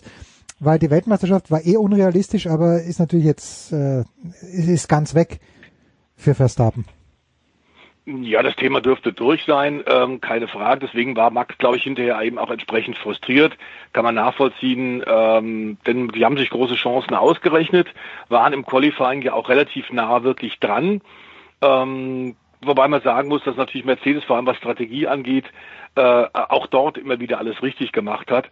Also es wäre schwer geworden, aber insofern hast du recht, wenn ein Albon Dritter werden kann, wir wissen, dass Max Verstappen deutlich mehr kann, ähm, dann äh, haben die durchaus Chancen gehabt, zumindest zwischen die beiden Mercedes zu kommen, vielleicht sogar das Rennen zu gewinnen. Ähm, denn Mercedes hatte tatsächlich auch ein bisschen Reifenprobleme, was wir vorher fast schon auch vermutet hatten. Sie haben am Ende, wie so oft in diesem Jahr, ihre Überlegenheit natürlich nicht ausgespielt, sind immer nur so schnell gefahren, wie sie mussten. Aber dann auch bei diesem Chaosrennen mit am Ende nur zwölf Autos im Ziel, ähm, den vielen Crashs, gab es in der Tat auch die Diskussion, ob vielleicht Valtteri Bottas beim äh, letzten Restart einen Fehler gemacht habe, als zu dieser Massenkollision mhm. gekommen ist, weil er zu langsam gefahren sei und das Tempo variiert hätte. Das ist inzwischen längst dementiert und widerlegt. Also er hat alles richtig gemacht. Denn tatsächlich, wenn die Lichter des Safety Cars aus sind, darf der Spitzenreiter im Rennen das Tempo bestimmen bis zur Startlinie. Der ist nicht gezwungen, gleich Gas zu geben, äh, noch in der letzten Kurve. Also er hat alles absolut richtig gemacht. Das hat äh, der FIA-Rennleiter äh, Masri auch gleich gesagt. Äh, die Schuldigen sind tatsächlich auch bestraft worden, haben nämlich Verwarnung bekommen, und zwar gleich deren zwölf Fahrer. Das waren die im hinteren Mittelfeld und die ganz hinten, die einfach zu früh Gas gegeben haben. Problem natürlich in der Formel 1 immer, du sitzt wahnsinnig äh, nah über dem Asphalt und hast kaum eine Sicht äh, über das äh, vor dir fahrende Fahrzeug hinaus. Wenn dann eine Stop-and-Go-Reaktion ist, dann kommt es zur Kettenreaktion und dann passieren solche Unfälle. Wir konnten froh sein, glaube ich, also wir tatsächlich, sollten wir auch nochmal erwähnen, äh, das Halo-System inzwischen haben. Es ist ästhetisch wahrlich nicht der letzte Schrei. Da weiß ich den Stefan Ehlen auch auf meiner Seite, weil er ja auch ein Traditionalist ist und, und wir diese Formelautos mit ihrer schlanken Form äh, toll finden. Dieser Halo-Bügel äh, verunstaltet sicherlich äh, die Optik, aber auch da haben wir wieder fliegende Teile gesehen. Bei Giovanazzi zum Beispiel Vorderräder nach oben geklappt, die hätten ihm am Helm treffen können. Es ist zwar wahnsinnig viel kaputt gegangen, es war ein sehr teures Wochenende, wie Stefan ja auch gerade schon gesagt hat, aber in jedem Fall war es ein extrem, ein extrem flüssiger Kurs, äh, wo der Fahrer noch einen Unterschied machen kann. Das haben wir bei vielen Retortenstrecken moderneren Datums nicht. Mhm. Trotzdem muss man sagen, ist uns aufgefallen, es ist eigentlich eine Motorradrennstrecke. Wir haben die Motorrad-GP-Rennen, wer die da schon gesehen hat, es ist unglaublich, was die da veranstalten. Aber naturgemäß brauchen die deutlich weniger Platz als ein Formel-1-Auto. Ja. Jetzt, äh, weil das Safety Car angesprochen wurde, Stefan Ehlen, da gab's doch, also was hat der Hamilton gesagt, dass das Safety Car zu langsam fährt oder irgendwas, äh, was ist denn da die Idee, äh, worüber hat sich Hamilton da nochmal beschwert? Gut, Lewis Hamilton beschwert sich eigentlich immer darüber, dass das mhm. Safety Car zu langsam fährt. Ähm, da geht es grundsätzlich darum, dass die Temperaturen in den Reifen und den Bremsen nicht mehr ideal sind. Also die Formel 1 braucht eine gewisse Geschwindigkeit, damit die Reifen entsprechend warm werden. Die werden im Rennen bis zu 100 Grad heiß. Und sobald die Temperatur fällt, dann sind die nicht mehr in diesem Arbeitsfenster, wie es genannt wird. Und das bedeutet dann zum Beispiel, dass der Verschleiß ganz anders ist. Also im Prinzip bedeutet das auch, du musst diese Reifen ständig in dieser einen Temperaturregion halten, weil sonst weißt du nicht, wie die reagieren. Kommen die dann nochmal auf Temperatur, wenn sie einmal kalt waren, ja oder nein? Ähm, verhindert das möglicherweise, dass äh, dieser Peak erreicht werden kann, also diese ideale Laufleistung. Und äh, das, das ist extrem schwierig, dann tatsächlich diese Reifen, wenn sie einmal dann wieder kalt waren, wieder dorthin zu bringen und konstant zu halten. Das heißt im Prinzip, so eine Safety-Car-Phase kann auch verhindern, dass so ein Reifen über die geplante Distanz kommt. Gleiches ist es mit den Bremsen. Wir haben gesehen bei Lewis Hamilton dann am Ende, der hat es dann ein bisschen übertrieben und hat seine Bremsen dann zu sehr warm gemacht und die haben dann fast Feuer gefahren in der Startaufstellung. Ähm, das sind dann solche Sachen. Im Idealfall würde das Safety Car so schnell fahren, dass äh, gewährleistet ist, dass was auch immer an Gefahr auf der Strecke ist, dass man da sicher drum rumfahren kann aber auch so schnell, dass halt diese Autos nicht auskühlen und die Reifen nicht auskühlen und die Komponenten nicht auskühlen.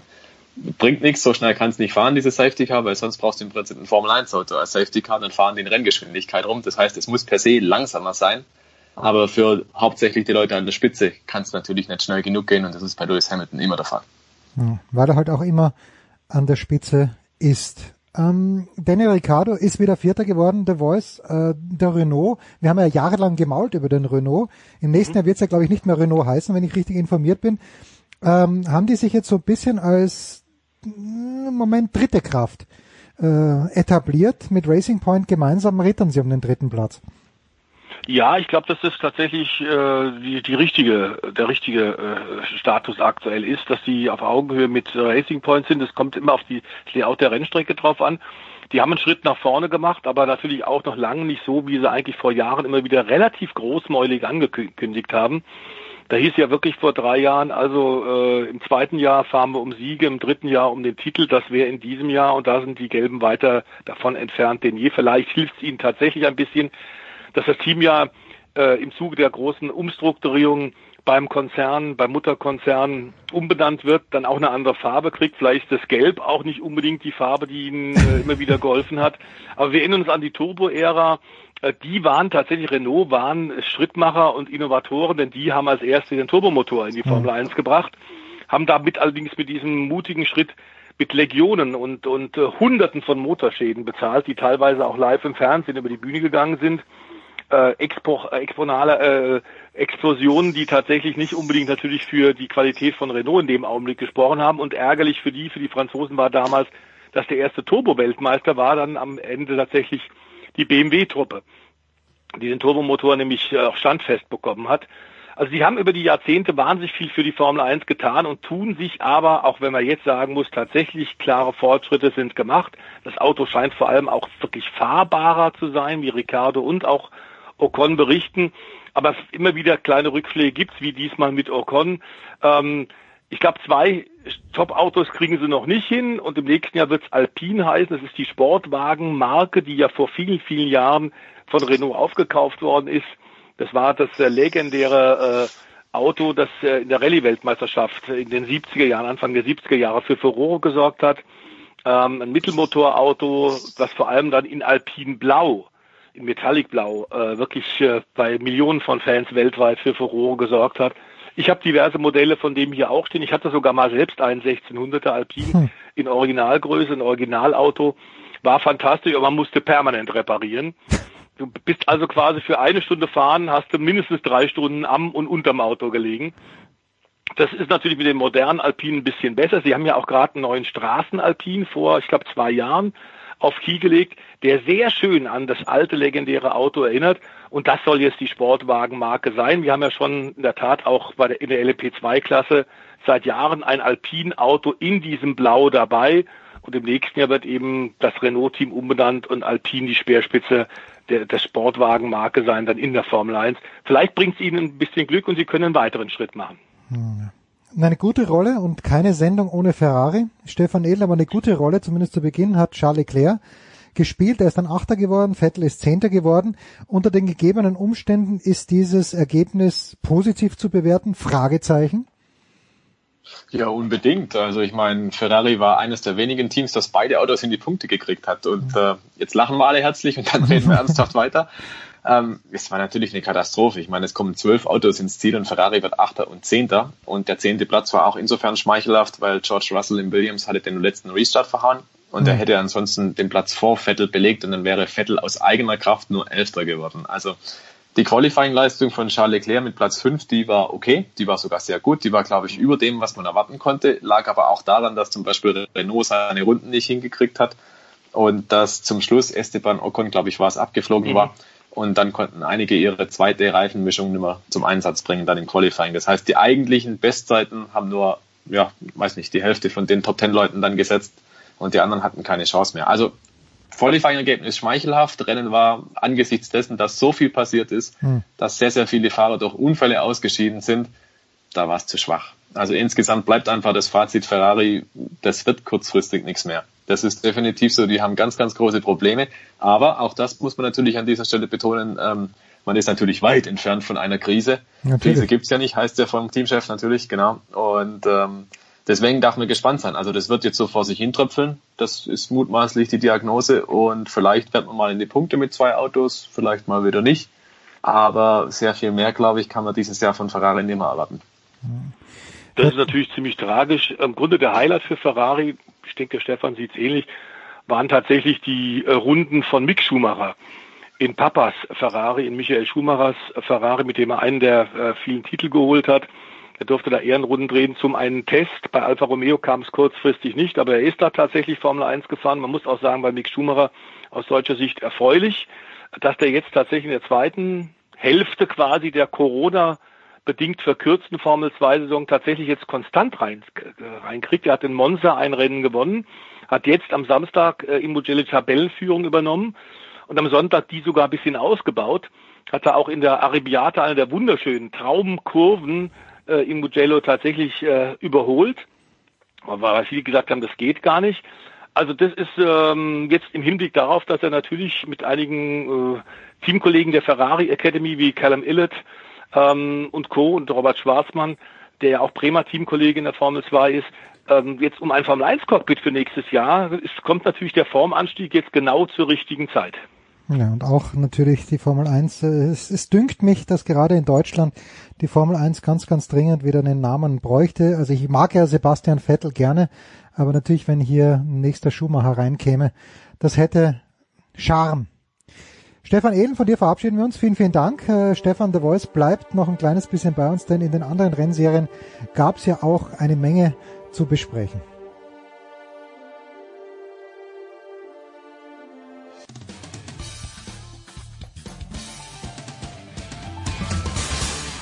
Hi, this is Pat Rafter and you're listening to Sport Radio 360. So, es geht weiter in der Big Show. 474 mit Motorsport. The Voice ist dabei geblieben und wir hören schon im Hintergrund. Er ist natürlich wieder im Auto, denn anders nehmen wir ihn nicht. Eddie Milke von RAN. Hi Eddie. Ja, so sieht's aus. Ich habe noch 90 Kilometer bis zum Nürburgring, fahre gerade um Köln herum, überall Stau. Tja, das gehört im Moment halt irgendwie dazu. Ja, so, und äh, ich zitiere jetzt gleich etwas, was mir The Voice geschickt hat. Und zwar ist es von Matthias Ekström, Eddie. Die Welt braucht die DTM nicht. Da wirst du ein ganz, ganz großes Widerwort finden, wenn ich, wenn ich schon vorausblicken darf, oder nicht? Ja, natürlich werde ich da ein ganz, ganz großes Widerwort finden, weil ähm, ich glaube, der deutsche Motorsport braucht die DTM. Und Matthias Ekström, der ja jahrelang äh, in der DTM große Erfolge gefeiert hat, der sollte das eigentlich wissen, was das für Konsequenzen hätte, wenn es die DTM-Plattform in Zukunft nicht mehr gibt. Auf der anderen Seite kann ich das ein bisschen nachvollziehen, äh, je mehr Wochenenden ins Land streichen, ohne dass irgendwas Zählbares, ohne dass irgendwas konkret die es verantworten, äh, geäußert wird, ja, desto unwahrscheinlicher ist es, dass es im äh, nächsten Jahr eine DTM-Plattform gibt. Ich glaube, das reine Racing kann Matthias Ekström eigentlich nicht gemeint haben, auch wenn wir im Moment eine totale Audi-Dominanz haben sind die Rennen trotzdem spannend. Es gibt Überholmanöver, ähm, es gibt Action. Äh, so richtig kann ich das nicht nachvollziehen. Aber das ist ja im Moment anscheinend in Mode, dass es häufiger mal Sprüche gibt äh, von bestimmten Personen zum Thema DTM. äh, wo man nur kopfschüttelnd da sitzt und äh, die nicht nachvollziehen kann. Aber der Voice, wenn sich jemand so aus dem Fenster lehnt, dann wäre es natürlich schön, wenn er mit einem Verbesserungsvorschlag, mit einem konstruktiven Ansatz kommen würde. Siehst du denn bei Matthias Ekström? Also man muss Matthias Ekström einfach kennen. Er war immer ein Typ mit Ecken und Kanten, deswegen auch nach wie vor, äh, paar Jahre nach seiner aktiven Zeit in der DTM in Deutschland wahnsinnig populär. Der hat immer äh, gesagt, was er denkt, ähm, und das war nicht unbedingt immer PR-konform oder Marketing-konform. Audi hat da die Audi-Verantwortlichen der Öffentlichkeitsarbeit haben da oft die Hände beim Kopf zusammengeschlagen, was er wieder losgelassen hat. Ähm, aber er hat natürlich insofern recht, äh, wobei das, du das ein bisschen verkürzt hast, die Welt braucht die ETM nicht, um zu überleben. Ah, okay. Ich will damit sagen, man soll sich da nicht permanent, und das haben wir eigentlich, Eddie und ich, im letzten Wochenende ja auch schon bei dir gesagt, im Motorsport-Talk. Ähm, die DTM und die ITR dreht sich viel zu sehr aktuell um sich selber. Und dass die Funktionäre gerade gegeneinander in der Öffentlichkeit aufeinander äh, einschlagen, anstatt sich äh, hinter geschlossenen Türen zusammenzusetzen und für den deutschen Motorsport, für die deutsche Öffentlichkeit, für die deutschen Fans mal vielleicht äh, zu überlegen, ob er zusammenarbeiten kann. Wir hatten ja schon mal diese gemeinsamen Veranstaltungen auf dem Euro Speedway, auf dem Lausitzring, äh, tatsächlich mit GT Masters und mit DTM. Das ist am Ende eine Wiederholung, die bei den Fans unheimlich ankam, ist daran gescheitert, dass wir viel zu viele Egos haben. Das hat sich leider nicht verändert. Und ähm, ich fand da, das habe ich aber auch, glaube ich, ziemlich deutlich gemacht, tatsächlich ähm, die Aussage von Berger, dass der der CGT Masters eine, Amateur- oder eine Hobbymeisterschaft sei, hat es hinterher relativiert, eher unglücklich. In der Tat hat das sehr polarisiert und, wie ich glaube, sehr unnötig äh, Öl ins Feuer gekippt. Ähm, dass die sich nicht wahnsinnig grün sind über die Jahre, weil es natürlich um äh, ein und das gleiche Geschäftsfeld geht, ist klar. Aber jetzt nicht dauernd aus dem Fenster lehnen und dauernd quaken, sondern was tun. Ähm, das hat Eddie letzte Woche ja auch gesagt. Genauso sehe ich es auch. Ähm, um das sportliche Produkt brauchen wir nicht reden. Das ist wirklich äh, fantastisch, wobei wir uns logischerweise alle wünschen würden, es wären mehr Hersteller dabei. Class One sind spektakuläre Autos, aber einfach viel zu teuer. Das wissen wir seit vielen Jahren. Und leider kann die ITR, kann Gerhard Berge da auch nicht ohne die Hersteller. Und die Hersteller wollten das immer. Denn wir haben Technokraten im Kommandostand äh, bei BMW Motorsport und bei Audi Motorsport, den Herrn Marquardt, den Herrn Gass, ähm, denen es nicht so sehr um Show-Business, um Unterhaltung geht, sondern denen geht es tatsächlich um ihre Ingenieure.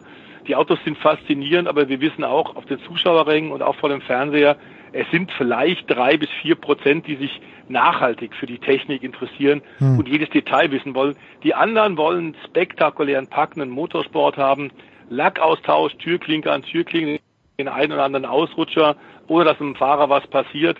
Sie wollen Spannung bis zum Ende und das hat, das bietet aktuell die DTM. Es sind aber, das ist natürlich ein Fazit, zu teuer, es sind zu wenig Autos und äh, wir drehen uns immer wieder im Kreis. Es muss jetzt vorangehen. Wir haben Mitte September, die Zeit läuft Gerhard Berger und der ITR davon. Ja. Wenn wir auf Sportliche schauen, Eddie, wollen wir das Feld mal vielleicht ganz kurz von hinten aufzäumen und Robert Kubica hat insgesamt einen Punkt gemacht in der laufenden Saison. Platte Frage, warum eigentlich? Ja, er kommt doch nicht so richtig mit dem Auto klar, aber ich glaube, die größere Schuld muss man da dem Team geben. Die sind ja auch neu in der DTM und das zeigt, wie komplex dieses Thema ist.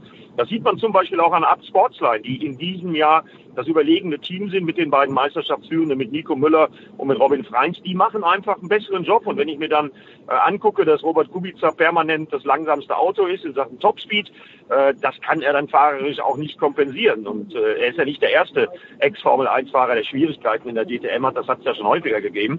Äh, aber ich würde dann eine große Teilschuld dem Team auch geben.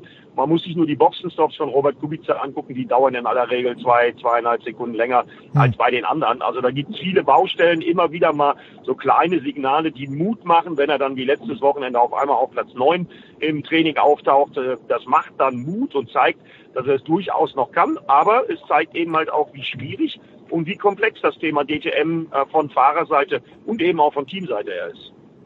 Ja, jetzt steht das äh, zweite Rennen am Nürburgring an. Äh, The Voice, wir haben ja, glaube ich, vor ein paar Wochen drüber gesprochen, dass äh, was am Lausitzring, wo das zweite Rennen komplett anders war als das erste.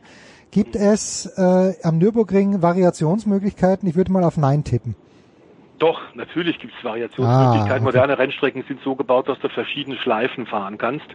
Ähm, ich fand allerdings am letzten Wochenende schön, dass tatsächlich die Grand Prix-Schleife, der lange Kurs gefahren worden ist. Das hat man mit der TTM aus merkwürdigen Gründen, nicht nach ganz nachvollziehbaren Gründen lange Zeit nicht gemacht. Die Kurzanbindung, die jetzt gefahren wird, kennen im Grunde alle, alle Teams, alle Fahrer. Trotzdem glaube ich tatsächlich, dass es wieder unheimlich eng ist, wenn du dir die Abstände, diese Millimeterabstände, diese Tausendstel Sekunden an, anguckst, schon allein im Qualifying. Das ist schon unglaublich. Also wenn du da einen kleinen Zuckler drin hast, dann in der Tat bist du statt in der ersten Startreihe vielleicht in Reihe 4 oder 5.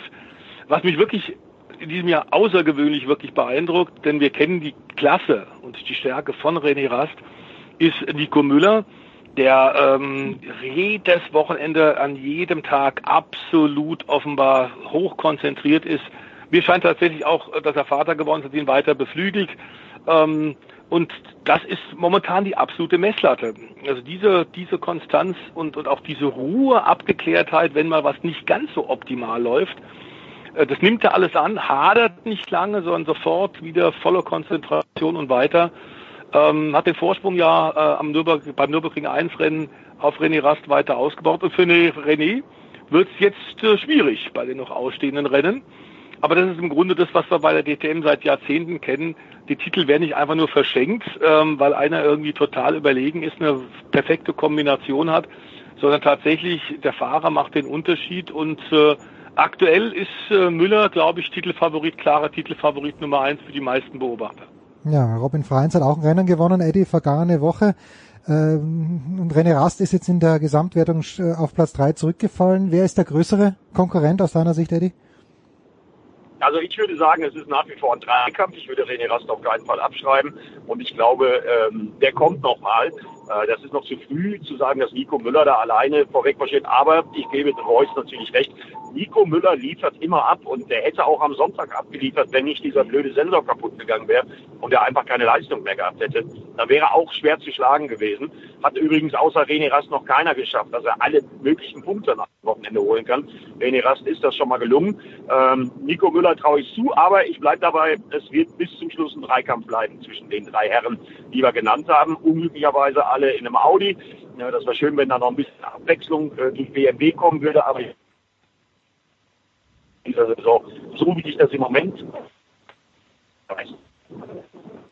Ja, jetzt haben wir Eddie ein kleines bisschen verloren, aber ich glaube, die Quintessenz ist rübergekommen. Der Voice, äh, wenn wir Eddie schon am Rohr haben und dich natürlich auch, dann wollen wir nicht versäumen, auch einen Blick ganz schnell noch auf die MotoGP zu werfen, denn Franco Morbidelli mhm. hat am vergangenen Wochenende in San Marino gewonnen. Äh, ich dachte, als die Saison losgegangen ist und Fabio Cattararo alles gewonnen hat, okay, der, der macht jetzt einen auf Marc Marquez, aber äh, weit gefehlt. Also der Quadraro trifft seit Wochen beim Tennis, würde man sagen, keinen Ball mehr.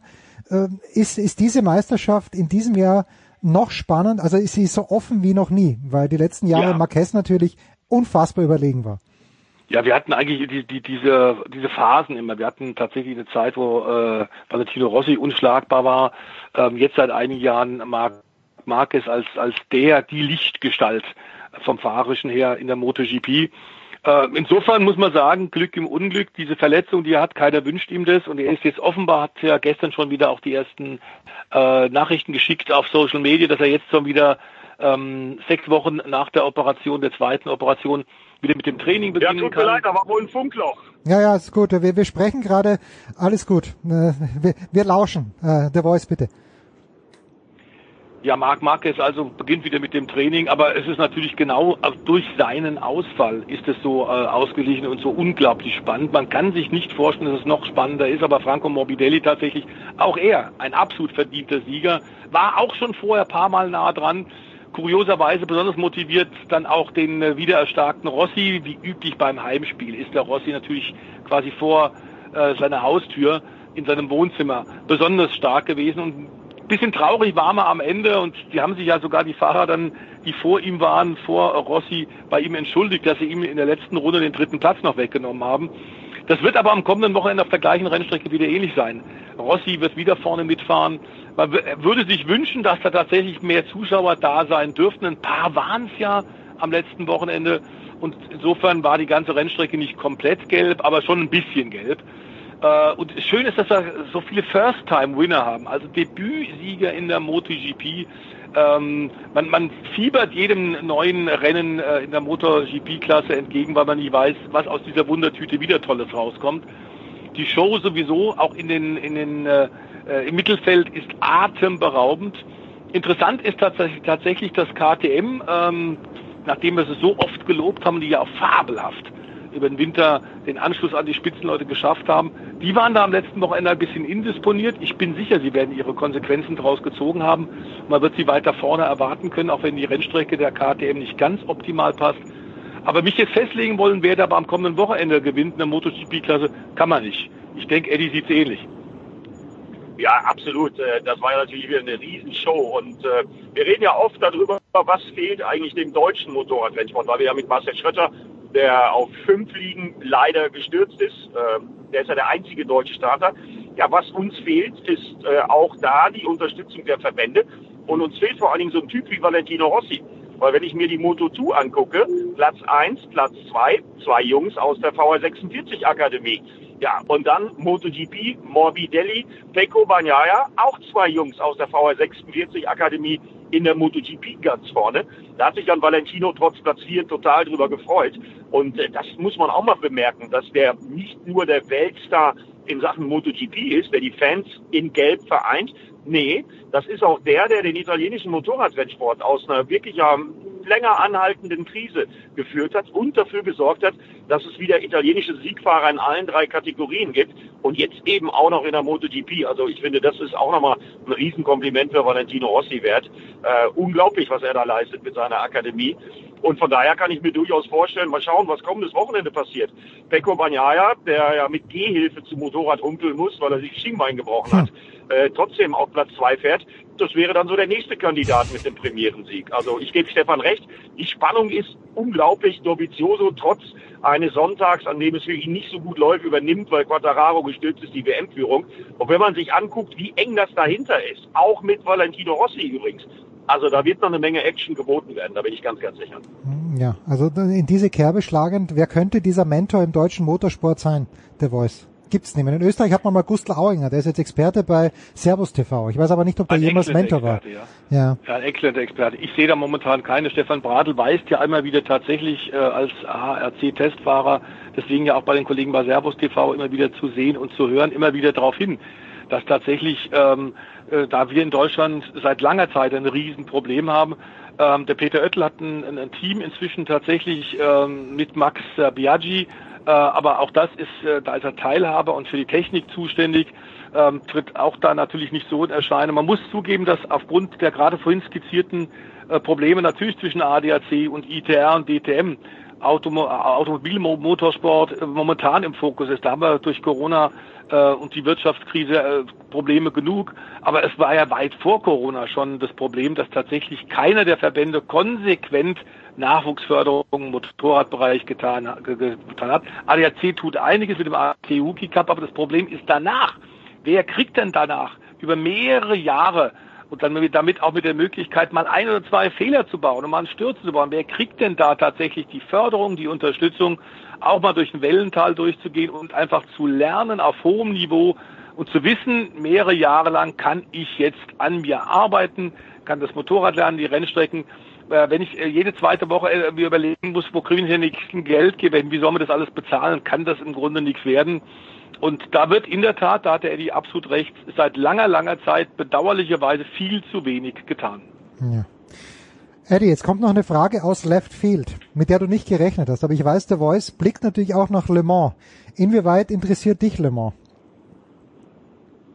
Ja, mich interessiert Le Mans sehr, weil erstens habe ich äh, früher auch einige Male übertragen dürfen. Ich sage extra übertragen dürfen, weil das immer ein Highlight ist. Und auch wenn es in diesem Jahr nicht ganz so viele Autos sind, ich bin da ganz gut im Thema trotzdem noch drin.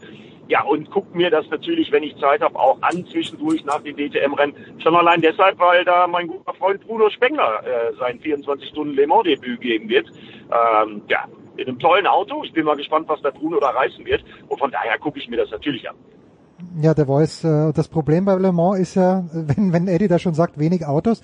Ich sehe Toyota dominiert, aber dominieren die sich selbst oder fährt außer Toyota noch eine zweite Marke mit in der LMP1?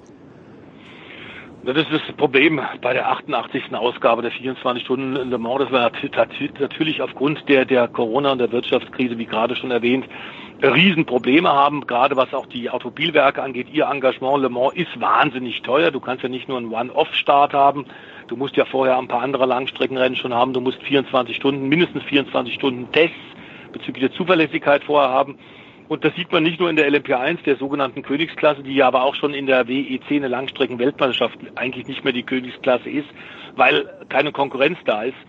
Ähm, es sind äh, tatsächlich ganze vier Autos, äh, LMP1-Autos und davon sind zwei Toyota. Das ist natürlich extrem traurig. Ginette hat sich kurzfristig zurückgezogen letzte Woche und hat gesagt, Überraschung, Überraschung. Ja, wir können dann doch nicht mitmachen, denn wir haben Corona. Also es ist extrem dünn besetzt, aber die Hersteller sind insgesamt auch in der äh, GTE-Klasse, die ja in den letzten Jahren eigentlich die Spannungsklasse war. Da haben wir ja fantastische äh, äh, Rennen gehabt mit teilweise 17 Werksfahrzeugen von sechs Herstellern. Ähm, also diese, auch diese Attraktion der letzten Jahre in Le Mans ist nun entsprechend geschrumpft, denn Ford äh, und BMW sind ausgestiegen. Corvette äh, konnte wegen Terminkollisionen äh, mit, mit der amerikanischen US-Sportwagenserie der IMSA jetzt in Le Mans nicht antreten, zum ersten Mal auch seit eineinhalb Jahrzehnten. Porsche hat aus dem gleichen Grund dann zwei Werksautos, die in Amerika eingesetzt werden, in Amerika gelassen. Also es ist äh, ziemlich bitter. Dazu fehlen natürlich, und das weiß Eddie auch, äh, fehlen natürlich die Fans. Also Le Mans ohne Fans als Geisterrennen ist natürlich drückt aufs Gemüt und, und ist äh, ziemlich traurig. Die Atmosphäre wird eine völlig andere sein. Es wird immer noch ein extrem anspruchsvolles Rennen sein. Diese Geschwindigkeiten, diese Durchschnittsgeschwindigkeiten auf dieser Strecke, das ist ja kein permanenter Kurs, das sind teilweise die Landstraßen nach Tour mit ihren ganzen von LKW reingefahrenen Bodenwellen dabei. Äh, dieser äh, Rennen, dieses Rennen ist so oder so eine irre Herausforderung. Aber in diesem Jahr ist es, glaube ich, ähm, müssen wir sagen, es ist ein Zwischenjahr. Es wird, äh, es wird in Erinnerung bleiben, aber glaube ich nicht besonders, denn eigentlich ganz klar auch von der BOP her, Toyota äh, wird das machen. Da kann Rebellion Racing und auch das kleine Collis-Team, das sind professionelle Amateurteams, aber Toyota hat keinen Druck äh, für die Pace im Rennen und, und das Siegen wird ihnen einfach quasi locker hingelegt. Der Sieg, den müssen sie einfach nur abholen. Das kann im Grunde Le Mans nicht sein. Das weiß natürlich auch Gérard Neveu, der große Macher der WEC. Der weiß, dass er gerade große Probleme hat und äh, er versucht, was er kann, aber mehr geht momentan einfach nicht. Hm. Gut, das werden wir uns anschauen, aber was wir uns natürlich auch anschauen werden, ist auf Run auf Sat 1 den Eddie. Äh, Eddie wieder wie gewohnt, ähm, Freitag Stream und Samstag, Sonntag dann live im TV.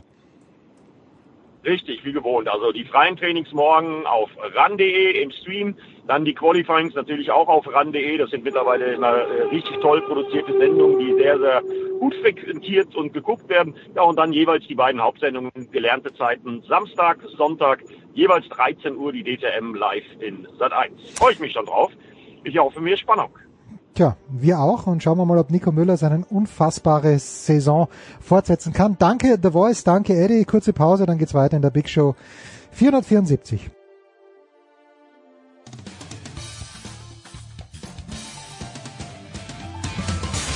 Ja, hallo aus Wolfsburg, hier ist Roy Preger und äh, ihr hört äh, Sportradio 360.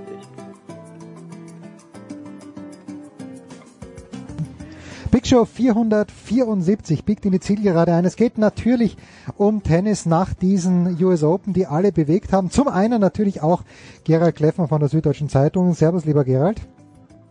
Ich grüße dich, lieber Jens. Und dann natürlich auch den Davis Cup Kapitän Deutschlands, Michael Kollmann. Servus, Michael. Servus, Jens. Ich habe in den letzten Tagen auch äh, in Quiet Please, das auch hier bei Sportradar 360 gelaufen ist, haben wir sehr, sehr viel über Dominik Thiem gesprochen. Ich würde vorschlagen, wir konzentrieren uns ein kleines bisschen mehr auf Alexander Zverev und Michael, die Frage an dich, die Eingangsfrage ist diese Leistungssteigerung, die ich zumindest wahrgenommen habe gegenüber den Spielen von Zverev im Viertelfinale gegen Coric, dann im Halbfinale gegen Carreño Busta. War so etwas zu erwarten? aus deiner Sicht und wie, wie ist sie zu erklären? Ja, also ich, ich glaube, dass er, dass man vorweg schicken muss, dass er in den ersten beiden Spielen, die du jetzt da genannt hast, äh, mit Sicherheit sehr, sehr viel zu verlieren hatte und nicht so viel oder jeder hat erwartet, dass er das gewinnt irgendwie. Und in dem Finale gegen, äh, gegen Dominik war es mit Sicherheit so, ähm, auch äh, wenn ich mich hier äh, im Freundeskreis so unterhalten habe, da hat jeder mit einer klaren, mit einem klaren Sieg von Dominik aufgrund der Leistungen auch äh, gerechnet. Und ich glaube, dass ähm, Sascha da in dem Match vielleicht sich selber auch äh, anfangs zumindest nicht so unter Druck gesetzt hat, hat fand ich sein Spiel ähm, sehr, sehr gut äh, äh umgestellt, beziehungsweise auf das Match eingestellt und ähm, ist dann ähm, hat dann Dominik dermaßen überrascht, dass der anderthalb Sätze oder zwei Sätze gar nicht ins Match gefunden hat. Und ähm, äh, ja, war es zu erwarten? Nein, aber äh, er hat mit Sicherheit die Qualitäten, dass er auch äh, innerhalb eines Turniers mal ähm, äh, so spielen kann. Er hat ja auch vorher schon immer gesagt, dass er in den Trainingseinheiten viel besser äh, dasteht und auch spielt und insofern hat er das jetzt vielleicht dann mal ins Match mit mit mit rübergenommen. Gerald, diese Evolution, äh, Zwerg, wo wir ja gesagt haben, äh, nicht wir, aber wo es halt immer geheißen hat, die letzten Jahre, naja, bei Grand Slam Turnieren reißt er nichts, weil er auch in den ersten Runden immer zu viel Kraft lässt. Jetzt haben wir zwei Niederlagen gegen Team in diesem Jahr bei den Grand Slam Turnieren, Halbfinale bei den Australian Open, Finale bei den US Open. Beide Male war es sehr, sehr knapp, also knapper als am Sonntag geht's ja kaum. Ähm, wo, ja, ist das jetzt wirklich dieser nächste Entwicklungsschritt oder darf man vielleicht ein ganz kleines bisschen kritisch anmerken, dass die Auslosung in New York nicht unfreundlich war, mit Ausnahme von Anderson erste Runde. Also das Letztere stimmt. Es hätte, hätte wahrscheinlich auch ähm, einen schwierigeren Weg ähm, bis ins Finale geben können. Und ähm, aber es waren es waren auch ein bisschen undankbare Gegner. Also das darf man nicht vergessen. Mit allein Andersen erste Runde, da hat schon ähm, auch auch die englische Presse haben auch gleich alle geschrieben, oh, das könnte vielleicht auch schon das Aus sein für Zverev. Ja, das ist Andersen ist ein Gegner, der an einem guten Tag kann der wirklich die Top-Leute alle auch besiegen und und sehr in Bedrängnis bringen. Ähm, ich, ich möchte es mal positiv ähm, bündeln. Was ich wirklich bemerkenswert an Alexander Zverev finde, weil es waren ja auch so viele Nebengeräusche, auch dieses Jahr wieder. Eigentlich seit vier, fünf Jahren sind immer neben, hm. begleiten Nebengeräusche seinen Weg. Trotzdem schafft er es immer irgendwie jedes Jahr eine gewisse Weiterentwicklung irgendwie zu erreichen. Also das beeindruckt mich am meisten verglichen mit diesen ganzen anderen äh, in, in seiner Altersklasse, diese Next Gen, wie sie genannt werden. Das Zverev, bei dem habe ich das Gefühl, dass er jedes Jahr irgendwie eine Weiterentwicklung hat, in einem gewissen Aspekt. Und ich weiß noch, vor einem Jahr haben wir eine unglaublich mühselige Debatte mit ihm selber geführt, alle. Ich weiß noch in Paris und, hm. äh, und, und ähm, auch mit Boris Becker hat er auch an ihn appelliert. Es ging um sein Positionsspiel hinter der Grundlinie während den Rallyes. Und er stand ja da so weit wie jetzt Team beim Return. Und ähm, jetzt spricht gar keiner mehr davon, weil, weil Zverev hat eigentlich, was eigentlich auch fast nie thematisiert wird, hat diese Position auch einfach auch geändert. Er steht viel mehr im Court drin. Und die ersten zwei Sätze gegen Team, die fand ich unglaublich beeindruckend, weil das war für mich mal so eine Art von Bild, wie Zverev spielen könnte und kann, wenn er sozusagen einen ganz klaren Spielplan hat, und sich einfach darauf fokussiert, diese Stärken auch komplett zu transportieren. Und vielleicht abschließend dazu, ich hatte noch ein ganz interessantes Gespräch mit Mischa Zverev, seinem Bruder, der sagte, genau diesen Plan hat er auch eingehalten. Aber am Ende des zweiten Satzes, da kippt es wieder ein bisschen, da fing auch wieder an, Zverev ein bisschen wankelmütiger zu werden. Und da ist dann sozusagen auch Team wieder mehr ins Spiel reingekommen. Aber ich bin ganz sicher, dass Zverev äh, wird seine Grand Slams gewinnen. Und ähm, die anderen müssen auch erstmal zeigen, dass sie sich auch weiter so entwickeln können, wie es Zverev jetzt gezeigt hat. Inwieweit, Michael, ist das dann in so einem Finale, denkst du, auch eine Frage der Kraft? Weil dieses, äh, dieses ans Netz vorkommen, was er sehr, sehr häufig gemacht hat in den ersten beiden Sätzen, das, das zehrt schon auch an der Substanz. Und ich hatte halt schon den Eindruck, dass Dominik äh, mit Abstand der fittere Spieler von beiden ist. Dann ist aber Dominik derjenige, der am Ende des fünften Satzes Krämpfe bekommt und das auch zeigt. Äh, Zverev hat danach zwar auch gesagt, dass er Krämpfe gehabt hat, hat man jetzt nicht so gemerkt. Aber ist dieses offensive Spiel, wie es Gera gerade angesprochen hat, reichen da die Kräfte eben nicht für ein Best-of-Five-Match?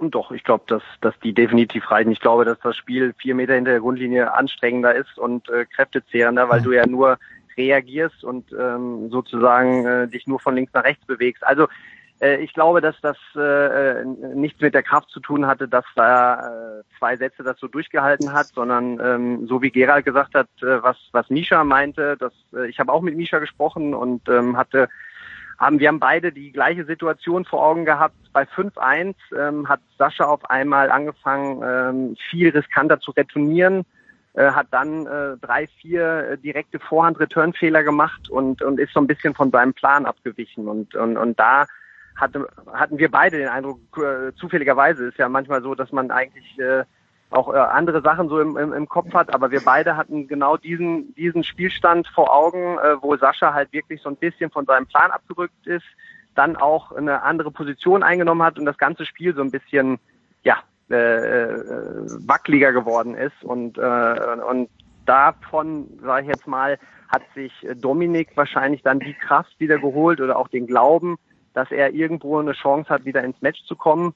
Äh, und, und da war es dann auch egal, ob er den zweiten noch gewinnt oder verliert, weil äh, auch der Satz, der war ja 6-4, das war ja dann wirklich, hätte auch genauso gut ähm, noch kippen können, wenn ich denke da an diesen einen Halbvolley, den er Sascha da spielt. Also da waren dann schon ein paar Sachen, die für Sascha gelaufen äh, sind, aber also äh, kraftmäßig oder äh, äh, konditionsmäßig, glaube ich, hat das jetzt keinen Unterschied gemacht, ob er nach vorne gelaufen ist oder ob er da hinten umgekrebst an der, an der Grundlinie. Also das war das das war sicher nicht der Grund, warum er das Match äh, äh, dann am Ende nicht gewonnen hat. Hm. Gerald, äh, ich weiß nicht, ob du noch was zu Sascha sagen möchtest oder auch zu Dominik, aber deine Kritik mache ich jetzt an einer Person fest, wenn du von der Next Gen, äh, Gen sprichst.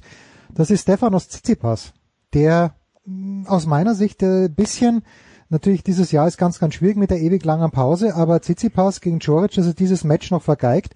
Jetzt hat er in Rom erste Runde gegen Sinner verloren. Okay, kann man sagen, noch keine Praxis auf Sand. Aber diese Kritik, die du an der Next Gen übst, äh, siehst du außer Tsitsipas noch jemand, der es wirklich, der, der wirklich dringend diese, sich dieser Kritik annehmen müsste? Welche Kritik meinst du jetzt nochmal? Ja, dass genau? ich die, dass sich die Next Gen nie, dass sich Zverev weiterentwickelt, aber dass sich Tsitsipas eben in diesem Jahr zumindest nicht weiterentwickelt hat. Okay, also ähm, vielleicht klingt das, klang das vielleicht ein bisschen zu scharf von mir, sondern ich sehe ja auch, dass die anderen Jungs sich äh, gut weiterentwickeln. Aber gerade wenn ich an Medvedev denke, ich bin ein, ein, ein wenn ich das jetzt hier so sagen darf, ein Bewunderer seines Tennis, weil ich finde, dass er mit sehr viel Hirn spielt, sehr viel Kopf spielt. Das ist sehr strategisch. Da das, das ist, da, er bereitet seine Punktgewinne vor. Das hm. ist eine, eine Point Construction, wie man sagt. Ähm, ich glaube auch, dass ein Tsitsipas sich weiterentwickelt. Aber ich glaube, dass einfach nochmal irgendwie Zverev, und das finde ich beeindruckend, weil er hat ja nicht nur sozusagen, er hat ja auch die Meute dieser Kollegen, dieser Jungen auch, auch hinter sich direkt, ja. Er will ja aufschließen zu den Top-Jungs noch vor ihm, zu den großen Dreien. Gleichzeitig hat er die, die, die Jungen, die ihm auch an sozusagen ähm, an die Kandare wollen. Und ähm, ich weiß nicht, es ist eine Mischung aus, ich glaube auch erstmal, dass man diese kämpferischen Fähigkeiten und äh, von Zverev vielleicht tatsächlich auch ein bisschen unterschätzt. Er ist ein unglaublicher Kämpfer. Ich staune auch immer wieder, welche Nebenkriegsschauplätze er selber so zu, äh, verursacht und dadurch der noch mehr unter Druck steht. Man muss sich vorstellen, er hat sich ja ganz groß zu Schulden kommen lassen im Sommer mit äh, Fehlverhalten Adria-Tour. Er war ja dabei bei den Feierlichkeiten. Dann, dann steht das erste große Turnier an und dann kommt die Nachricht, ähm, sie ist so ein bisschen durchgesuppt, seine Eltern sind positiv getestet. Mhm. Da, da, da ist ein irrer Druck auf diesen, auf diesen jungen Mann. Und ähm, dann geht er da raus und irgendwie schafft er es, aber vielleicht braucht er auch diese Konstellation. Vielleicht ist er auch so ein bisschen so, ich sage jetzt mal, eine Rampensau, der braucht diesen Druck einfach auch. Und ich finde es da bemerkenswert, dass er dem standhält. Und bei anderen, ich habe jetzt zum Beispiel gestern Tsitsipas gegen Sinner gesehen, da staubt man dann schon, wie dann ein Tsitsipas irgendwie völlig konfus auf einmal äh, mehr oder weniger äh, zweieinhalb Sätze spielt, mit, mit Glück den zweiten Satz gewinnt, dann wieder hochkant rausfliegt gegen Sinner.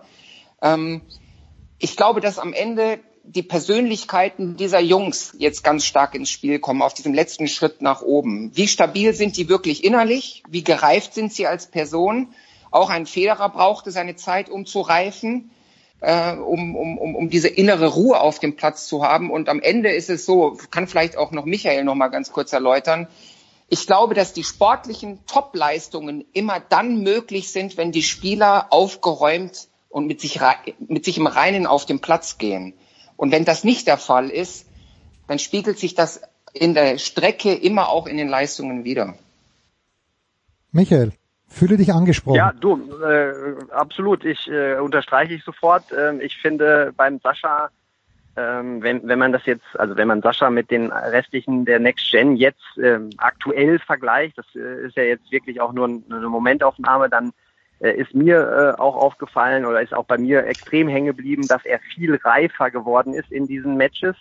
Ähm, er, er hat mit Sicherheit nie sein bestes Tennis gespielt, aber er hat immer wieder nach Lösungen gesucht und hat die dann auch äh, zum Ende hin immer gefunden, auch egal welche Schwierigkeiten dann da aufgetreten sind. Und, äh, und das finde ich ist halt schon ein, ein ganz ein großer Schritt, äh, den er da gemacht hat. Und, und das hat sich in, in diesem Turnier definitiv gezeigt. Ich glaube auch, äh, dass, dass seine Eltern oder dass die Geschichte mit Sicherheit bei ihm auch äh, eine große Rolle gespielt hat. Das hat man dann nach dem Finale gesehen. Äh, da ist ja dann, wo der ganze Druck abgefallen ist, da hat man ja auch gesehen, dass ihn das mit Sicherheit belastet hat, dass er da ähm, ja äh, zum ersten Mal, glaube ich, ohne komplette äh, es, also ohne jed, jeden äh, Elternteil äh, überhaupt da gespielt hat. Das hat er ja, glaube ich, auch so noch nie gemacht, dass er irgendwo mal auf, auf der Welt unterwegs war, ganz alleine.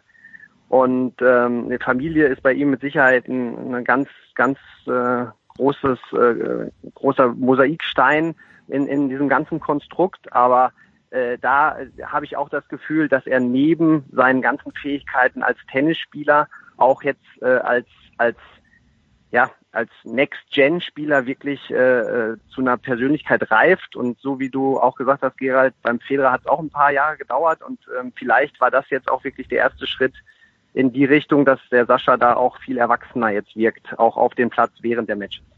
Hm. Wenn wir uns jetzt noch abschließend das Niveau dieses Finales anschauen. In den ersten beiden Sätzen hat äh, Zverev sehr, sehr gut gespielt, zumindest bis zum 5-1. Dominik war, das hat er dann auch gesagt, unfassbar nervös, eben weil er sich gedacht hat, na okay, Djokovic ist nicht mehr dabei, das muss ich fast gewinnen. Aber ich fand Gerald das Niveau im fünften Satz so spannend der auch war, aber da war natürlich schon, es waren ein paar geile Punkte dabei. Von Dominik dann bei, bei 5-4 hat er drei unglaubliche Punkte gespielt, dass er das Spiel noch macht zum 5-5.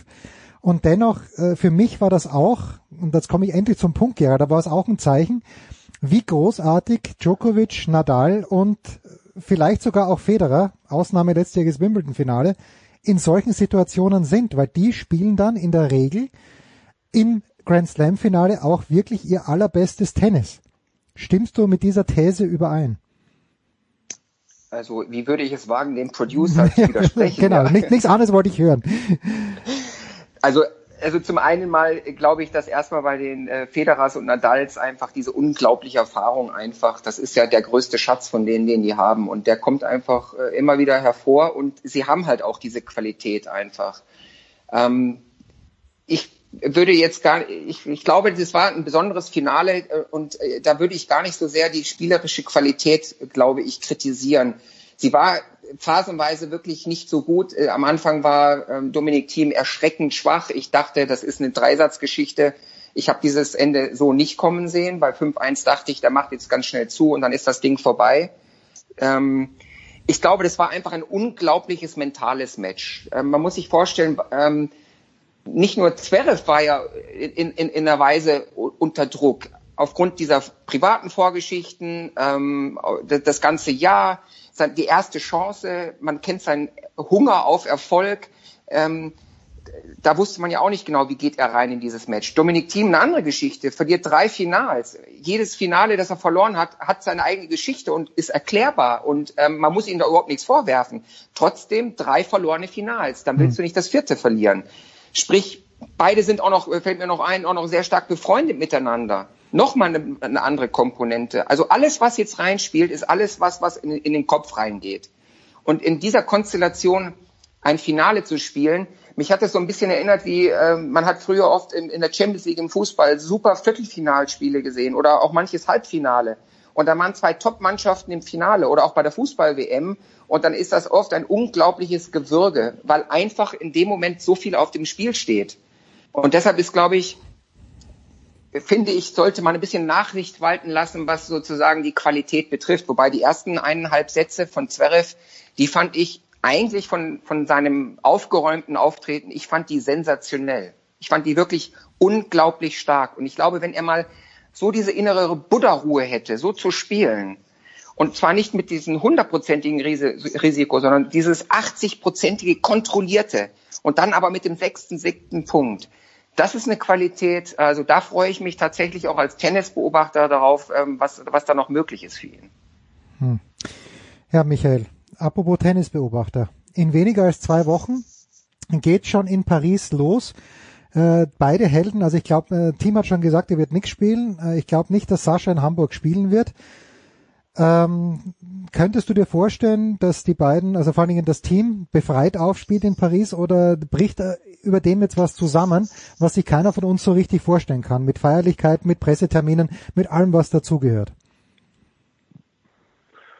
Also, dass irgendwas äh, über ihn zusammenbricht oder bei ihm zusammenbricht, das glaube ich auch nicht. Äh, ich glaube schon, dass das jetzt mit Sicherheit neue Dimensionen annimmt. Also äh, sprich Pressetermine und Sponsorentermine, die jetzt anstehen, dass darunter mit Sicherheit auch ein wenig die Vorbereitung für Paris leidet. Auf der anderen Seite ja, ist Dominik schon auf Sand halt immer äh, gefährlich, fühlt sich da zu Hause. Ich glaube, das ist auch immer wichtig. Äh, und er wird die ersten Matches wenn die Auslosung mitspielt, auch nutzen können, um sich dann äh, in, in, in, zu seiner Form wieder zu spielen. Ähm, beim Sascha, äh, ja, der hat eigentlich die letzten Jahre ja immer sehr, sehr viele Matches gebraucht, um, um dann irgendwo auch sich auf diese Highlights äh, zu fokussieren. Das hat er jetzt dieses Jahr nicht. Ne? Sozusagen ein Kaltstart dann auch für Paris. Da bin ich dann auch mal gespannt, wie er damit umgeht, von äh, mit der Belastung und jetzt auch mit dem mit der Niederlage dann, wie er damit umgeht. Äh, da das wird mit Sicherheit spannend zu äh, zu sehen sein, äh, wie er